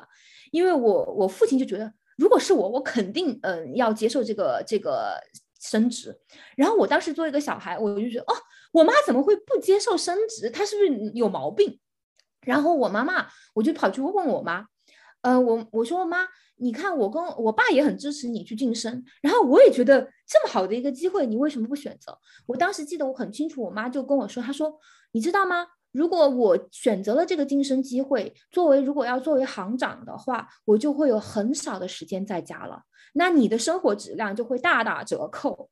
然后我我花在你身上的时间就会很少。我当时就，我当时还非常天真的对我妈说：“你不要怕，你去没问题。”但是我觉得从从作为我母亲的角度来讲，她就相相当于刚刚郭婷讲的，你作为母爱，就你真的是对自己的小孩都是有自己的，你当然是自己的小孩，当然会想要全权的为提供给他最好的，对吧？我母亲就做出了她所谓的这种自我选择。然后现在我去反思这种选择，我也想，虽然我觉得当时觉得我爸支持你，但其实这种性别的分工已经很明显了，对吧？就我爸可以口头上说没问题你去，但最后家里落得个一团乱，回来以后还不是我妈要全权的去交代、分配、收拾。所以我觉得这种选择是一种非常有限的选择。这是我的一个反思了，然后另外一个就是关于保保姆这个问题，就是外包劳动，其实不光是现在，就是我们过去十年、五年这种过度商业化，刚刚郭婷提到这个，我觉得是非常明显的。即使是在九十年代，就我成长的那个年代，我们那个时候，我做我母亲是一个城市女性，对吧？她她是一个职业女性，她可以去找保姆。那个时候找保姆相对来说要比现在价格。更低廉不不叫更低廉，现在是其实很贵了。我觉得有些地方又是大城市，那个时候还是对于一个普通的城市工薪阶层是可以去请保姆的。但是你我觉得这种 affordability 这种可可负担的这种背后，其实是蕴含着大量的社会不公平。就比如说，我从我的小时候从出生，我母亲是在单位里面工作，她那个时候好像是她休完了产假，就是不叫不叫产假，她休完了那个一个月的那个坐月子做完以后，她就立马回回去上班了，这个对她来说是没有选择的，所以我出月子以后就一直住在保姆家。然后我那个时候，而且我是没有母乳喂养，就是我妈妈当时是母乳喂养有困难，所以从这个角角度上来讲，嗯，就很多我的朋友现在就说啊，一定要母乳喂养怎么怎么样，然后不如不，他如果他选择不母乳喂养，他会觉得在一些圈子里面会受到羞辱，然后我就觉得很吃惊，因为我就是说我从小就没有母乳喂养，然后我也没有觉得跟我母亲有隔离或者是怎样的，anyway，我觉得这个也是一个社会化建造的一个过程啦，就是我们认为什么样的是 desirable。什么样是合理的？什么样是需要去作为母亲需要去奉献去做的去一些选择？然后另外一个就是保姆的这个问题。九十年代的时候，中国呃社会经历了一种大的下岗潮。那个在那个市场化的这个进程当中，有很多工以前的社会主义工厂被私有化。被在被私有化的这个过程中，很多那种呃女曾经的女工人就被优先的下呃派去下岗。在这种大的下岗女性的下岗潮里面，就为城市提供了很多很多廉价的为嗯，就是 domestic labor，就是这种呃，育做照料职责的或者服务行业的这种廉价的劳工。这个也就嗯，为我像我母亲当时我成长的那个环境提供了这种育儿的所谓的便利吧。但是我回想我跟我的呃。我曾经的保姆，呃，阿姨们这种交流过程，就体现了一个非常明显的，呃，阶层的优越感的一种不平等的分配。因为，比如说，我有我，因为我家里跟阿姨的关系是非常好的，但即使这种非常好，他会花从早上八点钟到我家，我妈妈去上班八点钟，她要待到下午六七点钟，打扫完做完饭，然后再回家。然后他，然后在那个情况下，我生活的那个小城市，他是可以回家的。那但是也就意味着他自己的孩子会留在哪里呢？这是一个问题，对吧？但是 luckily 我有个阿姨，她的孩子已经就是呃读高中了，所以她只需要回去晚上去呃回去呃做一下晚饭，只是说他们家的晚饭时间就会一直比我们家的晚饭时间要晚两个小时。这些我觉得这个，但是这个相对来讲，从国际化的这种呃，我们有学学界有个很有名的关于照料劳工的这种呃国叫什么 global care chain。我为了提供这种照料性的服务，在相欠相对的经济欠发达的地区和人群当中，为那种所谓的有经济上有特权的人，呃，来提供服务。这种提供服务就在我们的呃社会经济分层当中是一个非常非常重要，但是它通常被嗯。被 devalue 就是被呃不被重视，从经济上不被重视的一种劳动。这种劳动通常是女性来做，她们来参与这种劳动，为自己的家庭带去经济收入，但往往也以她们牺牲了自己作为母亲一些情感照料作为代价。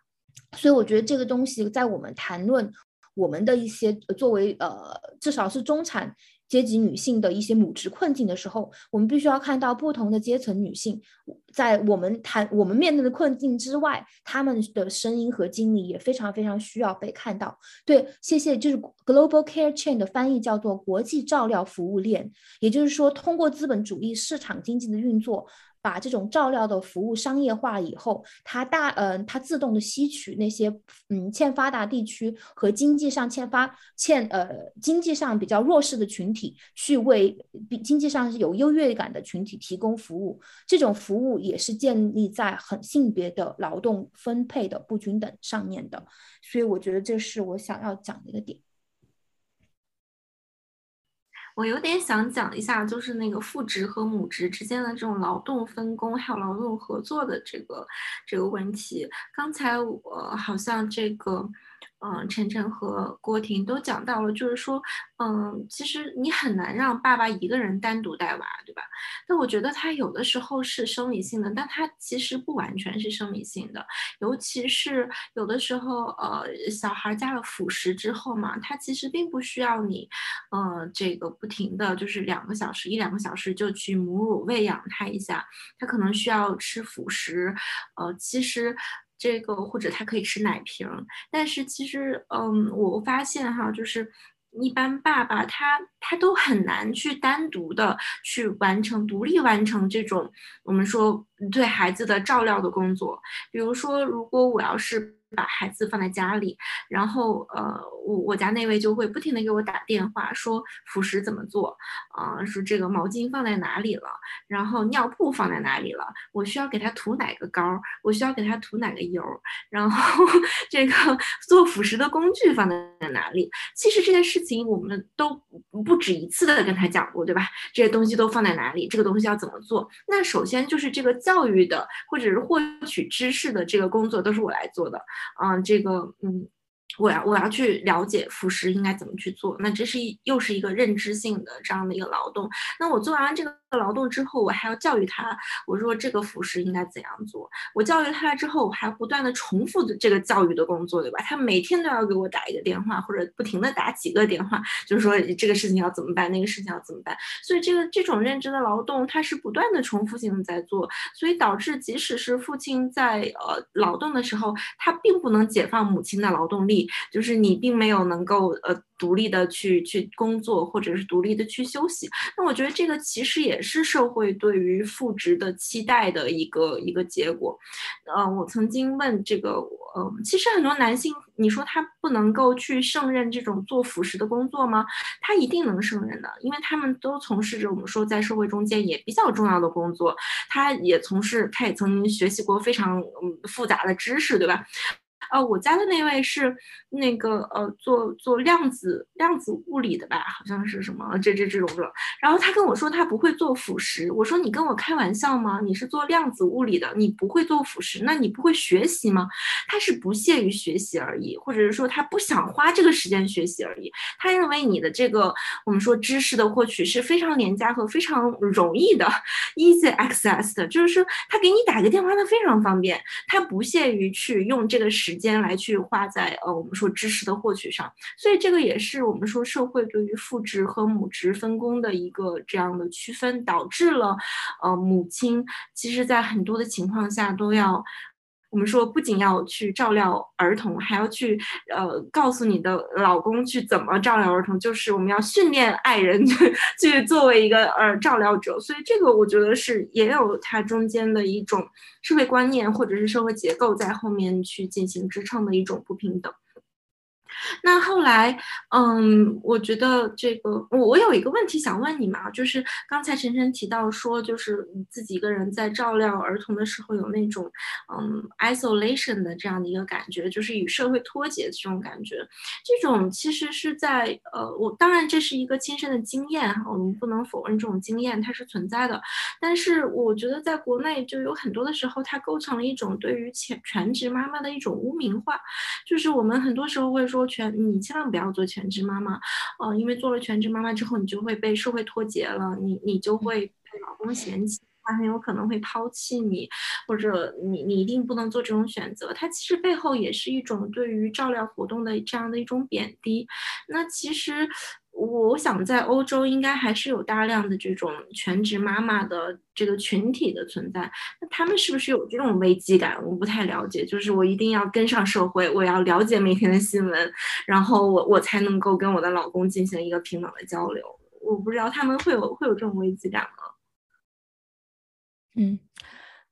首先我没有用和社会脱节这个表达哈，我这表达我觉得确实是一种。嗯，污名化全职妈妈的话语，然后它是很发展主义、很新自由主义的，就建立在前面凯琳说的一种很狭义的增长观之上。他要求你不断的去学习技能，去学习被市场认可的技能，去发展自己。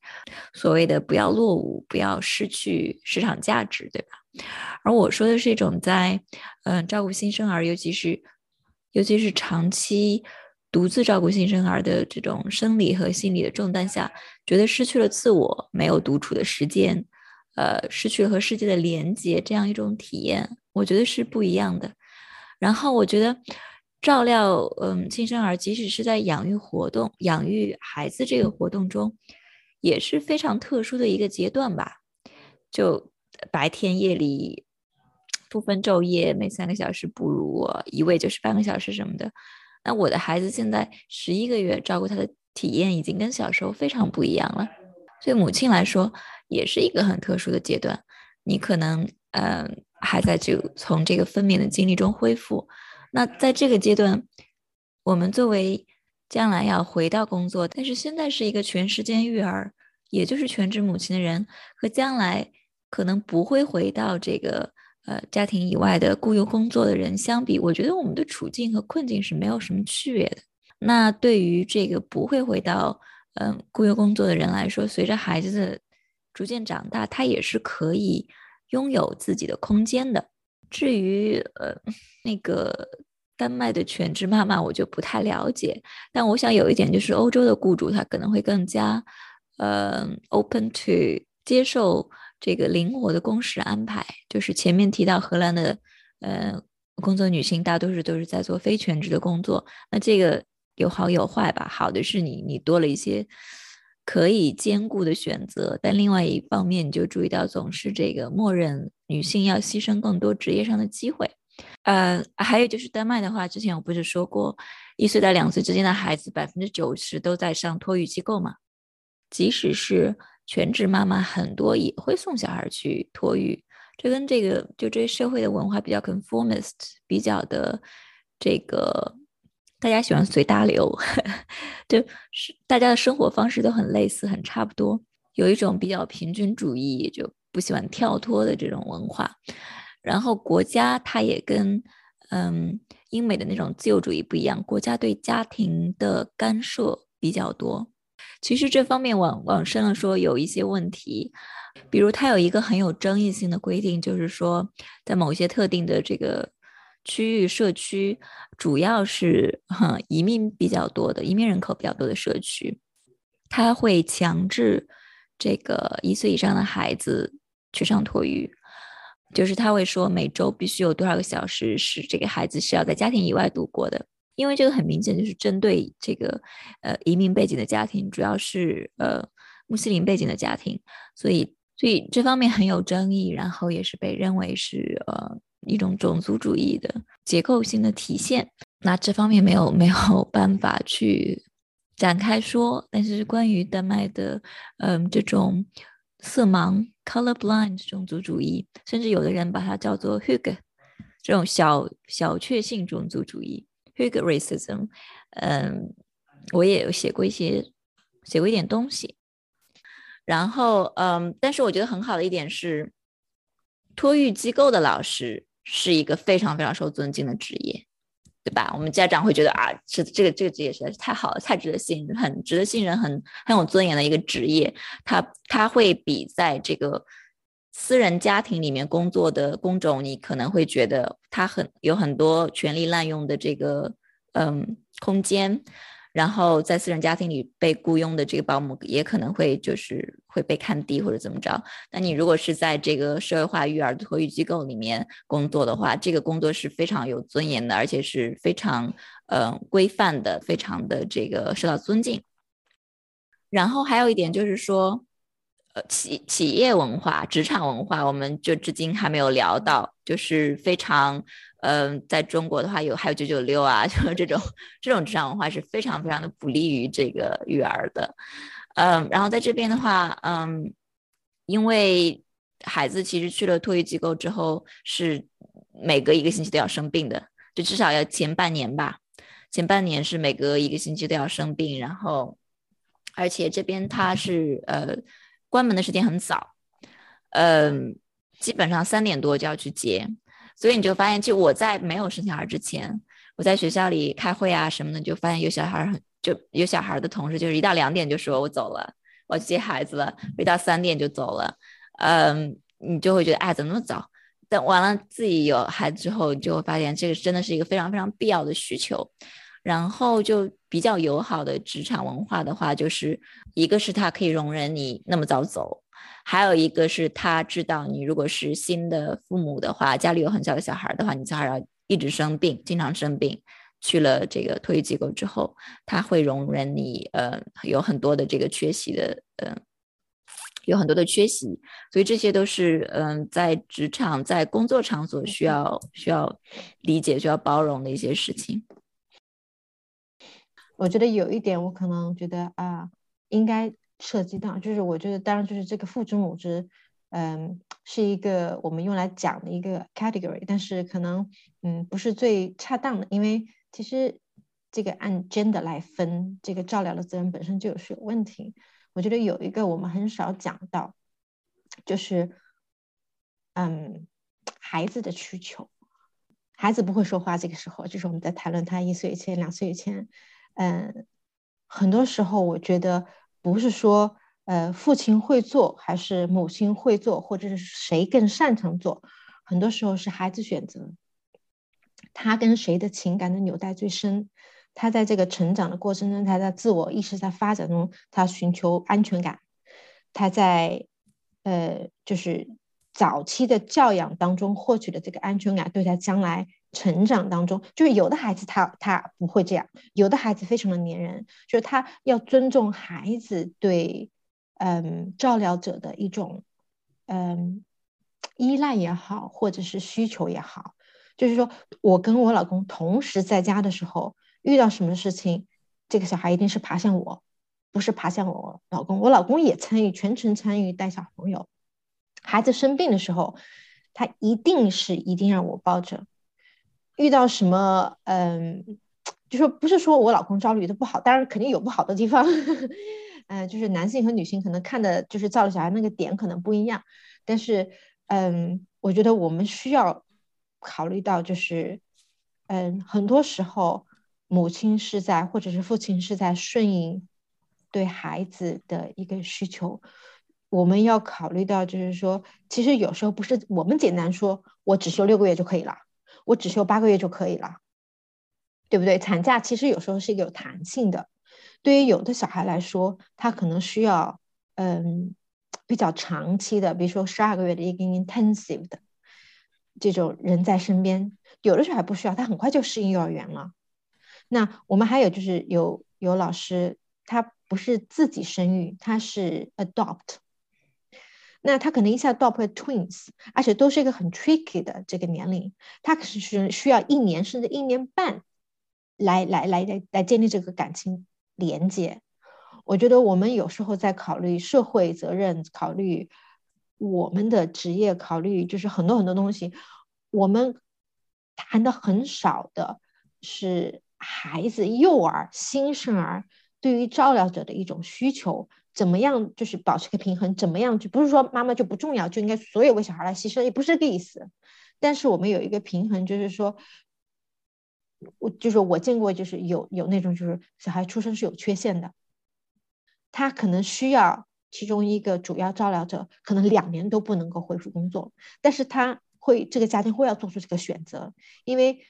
这个两年对于他经历各种各样的手术，经历这个复健，它是非常有必要的。所以我觉得完全脱离说，你本身是会养育嘛，对不对？你脱离这个核心，这个被养育者来谈，就是我们就很片面在谈东西，而且你说。对于母亲的一些需求的忽视，那有没有考虑到孩子呢？有没有考虑到新生儿在非常弱小的时候，或者他在积极探寻一些东西的时候，我们去怎么看到这个？我们去建立这个，呃，哎，包括社会哈，包括家庭啊，包括母亲、父亲各个角度，就是它是一个很复杂的东西，真的就是不能够完全从，呃。怎么说应该如何，或者母职应该如何？我觉得很多东西就是说，我们是要具体看清楚，还要看到一些很弱势的，或者是没有办法发生的这这这一群人。我觉得可能国内在这一块做的就是说，就是就我来看啊，就是有时候就真的是一刀切或者一个制度说，但是没有看到就是很多东西是需要有有不同的 safety net 来把它拖住这些部分。我觉得可我可以插一句嘛，因为我因为刚刚听到就是关于呃优。就是我们谈养育是不可以脱离被养被养育者，我觉得这个是非常重要的。但是我个人有一点稍微不同意的点，就是讲说，其实有很多很多关于呃母职或者养育职责讨论，都是关注在新生儿上面的，就是关注在新生儿的需求。很多关于国内国外关于这方面的学术论文，都其实都是关注在于小孩子的需求上面。所以这个就是我认为为什么嗯。我们很多就是从女女权学者的这种角度来讲的话，你要讲母职，你是要把母职和小孩母母亲的身体和小孩的身体是要让他们各自拥有自己的主体性的。所以，嗯，我觉得在这种话语下面。嗯，不是说完全说你刚刚说的那样，我反对哈。我只是觉得我们有已经有很多的声音是强调了，就是被养育者的这种需求。然后这种在这种大的父权语语境下面，就很多这种因为通过爱的劳动，就有一个 love labor，love labor 就是像您刚刚讲到的这种，因为我对于我小孩的关爱，所以我自主的选择要去去 prioritize，要去优先他的这种需求。我觉得这个是大量存在的。大量存在的原原情况就导致了，包括我们刚刚是晨晨还是谁提到的关于，比如说，嗯，那个助产士或者是那个呃 midwife，他做家访的时候，在国外你会有两种问题，有两套问题，一个是问你的小孩，你的怀孕的这个这个幼体他的一些情况，另外一一套问题，他需要问到的是关于你母体的这这这个问题，你你你自己怎么样？你你你感你的感受怎么样？你有什么需求？然后再再分开，它是跟小孩的需求是分开的。我觉得这种从嗯从我的角度哈，当然我觉得你们可以不同意，我觉得是非常非常有必要的，就是为了去保护母母亲，因为母亲不只是母亲嘛，她是她是一个个体的人，不光。不光是这样，我觉得是需要把它分开来讲的。但是另外的话，就是我们要讨讨呃讨论养育，是必须要跟被养育者这个是，我觉得是非常重要的。但是如何在中间找到一个 sweet point，就是如何去平衡这个，我觉得是一个太复杂的问题。就像刚刚郭婷讲的，它里面有我觉得有类化的，我们搜嗯我们社会化的一个规训，有一些自我的选择。但是自我选择从我的角度来讲，永远都是一个社会化的过程。所以你很难去界定哪些是你自主的选择，哪些是我们就是外在结构让我们导致我们这样的认为所谓的自然化的选择。我觉得这个东西就可能又花另外两个小时可能都讲不完。嗯，然后我觉得这个孩子的情感连接，他跟它也是照料劳动的一个嗯后果，它不是天然就是怎么样的，那是肯定是谁参与的程度更高，谁花更多的时间在照料他，他就会跟谁那个更亲近。像很多人说。母乳喂养的孩子可能会比较依赖妈妈。那我的孩子虽然是这个，呃，一直都是全母乳喂养，但是他完全没有倾向性，他没有跟跟，他没有跟我更亲近。我也是觉得 有喜有悲吧。然后，嗯，他的饭都是这个，呃，他的爸爸做的。我们家大人小孩的饭都是爸爸做的。嗯，之前我有这个很长的时间。因为有很严重的失眠问题，我是在客厅睡了四个月的。就我们家只有一个房间，我在客厅里睡了四个月，然后都是这个孩子的爸爸在夜里陪这个孩子一起睡。呃，我只进去喂个奶。那所以，所以我们对那个母父职的预期，对母职的预期，都是一个社会化的结果，不是说父亲天然就不擅长做辅食，不能呃哄孩子睡觉什么的。嗯，像之前林说的，做辅食比量子物物理更难吗？那回到社会政策层面，我们的目标还是这个，呃，公共政策如何能让家庭根据自己的不同情况，做出每个照料者都觉得合理公平的育儿安排，然后有利于父母双方都能最大限度的参与到孩子的成长中。然后郭婷提到很重要的这个关于。嗯，有特殊需要的孩子的家庭，那他们会需要嗯公共政策啊、市民社会、慈善团体各个方面的这个多方面的支持和呃安全网的保障那他们会需要更多的资源倾斜，这也是今天我们没法展开讨论的另外一个话题。我觉得从一个更广的层面来说，可能还是像之前凯琳说的，涉及到一个对增长和发展的。再定义，它需要我们这个对照料劳动的态度、对照料劳动的价值的认识有一个根本的转变。不光是照料孩子，其实可能很多人都有这样那样的照料责任，但是这种责任还有这种呃劳动的价值，在这个狭义的增长观下都是被忽视的。我看了一下，我还写的问题就是说，其中一个是呃跟学术工作相关的。在大家的经验中，高校还有 funding agency 对科研妈妈有哪些支持？有哪些可以改进的地方？然后还有一个就是更广泛的问题，觉得大家，嗯，在这个觉得在中国的语境下，有哪些措施政策可以，嗯，在生育方面更好的促进性别平等和公平？嗯，我觉得，呃，比较直接的就形成了一个机制的，在大部分英国的大学里，就是。嗯，有小孩的，像你讲的，可能嗯太早不能来，很早就要走的这种，就是我们有这种 teaching restriction application，就是每年他会根据呃每个职工不同的情况，包括不光是有小孩，还有就是家里有老人的，有这个 carry responsibility 的，就是你可以填表，然后说哪些时间哪些时间不能工作，请你排课在什么什么地方。那这个就是说，呃，学院都会考虑，然后就是尽可能的安排。我觉得这个是一个挺好的，对于有。育儿责任的家庭，另外就是说，呃，在升职也好像我之前提到过的，或者是有研究基金啊，凡是中间如果有养育责任的话，嗯，我记得有一项，比如说 AHRC 英国的这个人文教育研究呃委员会，就是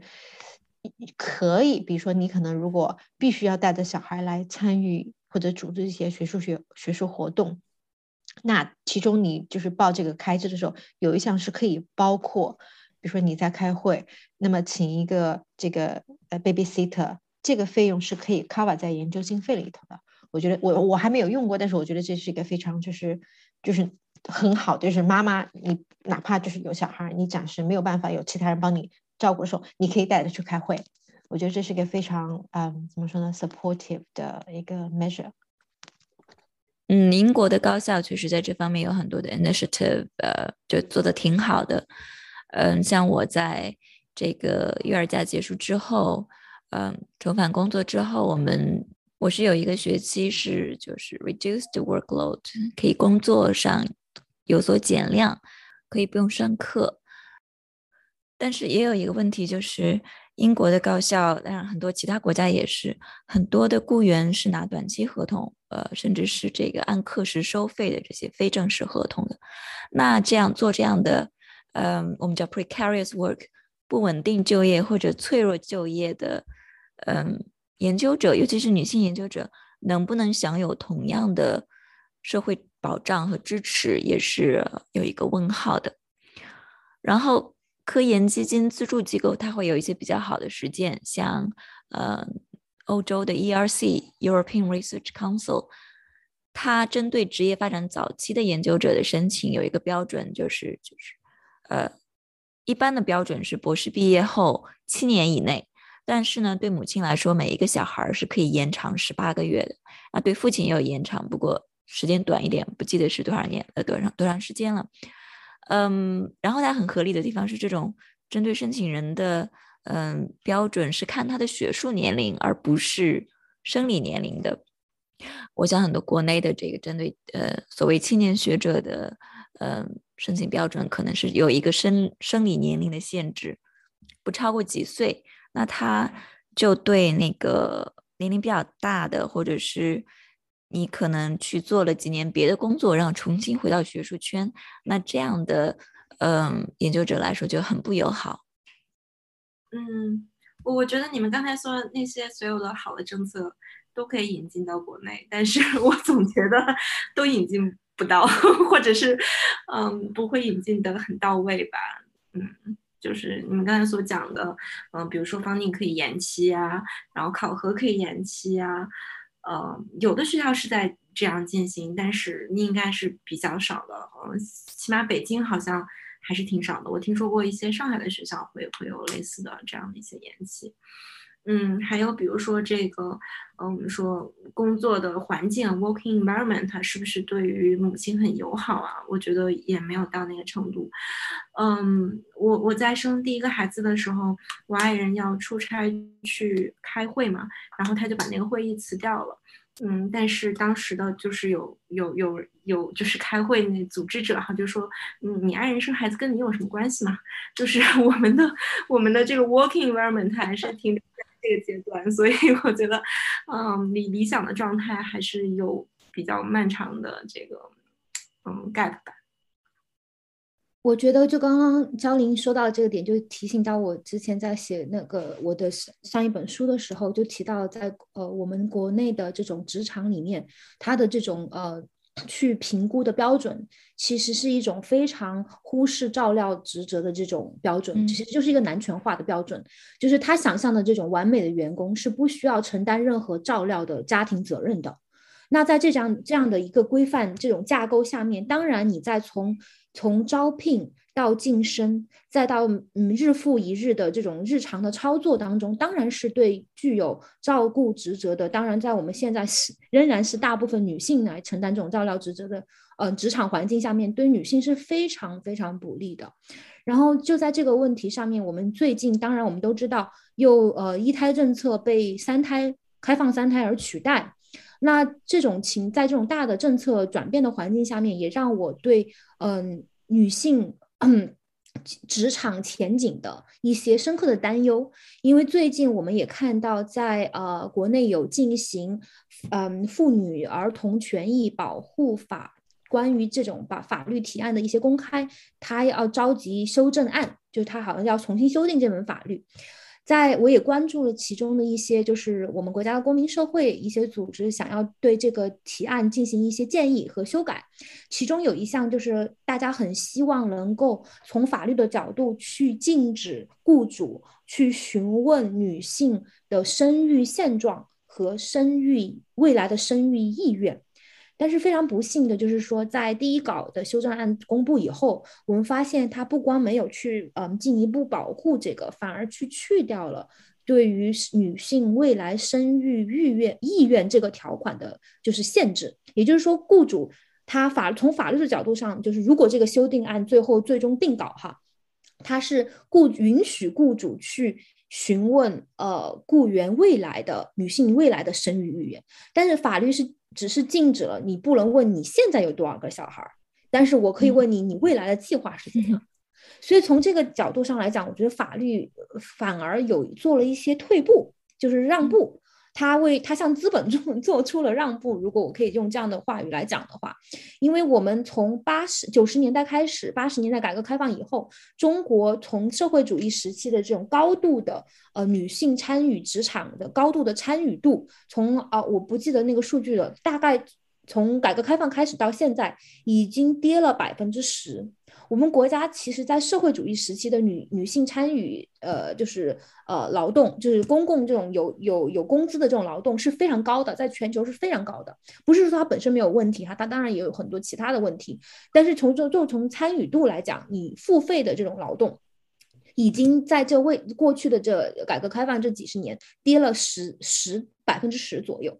那我们进一步的从生育政策，从一胎。嗯，从某种意义上，其实解放了女性从母职的这个角度来讲，是从我母亲的这个那代人，他们因为一胎政策，他们当然有受受了很多的委屈，因为这这个政策的执行。但另外一方面，他们其实从照料的这个职责上来讲，他们其实是被解放出来了，那他们可以去做其他的自己的事情。但现在的情况就是，我们又面临了三胎三胎的这种期待。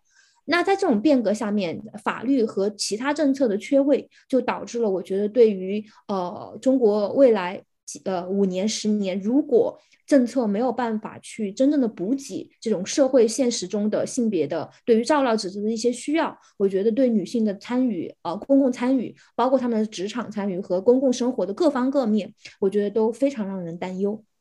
但是我觉得也希望能够引起呃社会各界的声音，能够在在这个这个问题上更有多一些的讨论吧。我觉得只有大家讨论重视起来，把这个所谓的隐形化的私人化的问题搬到公共的视野下，才有解决的可能，是解决问题的第一步。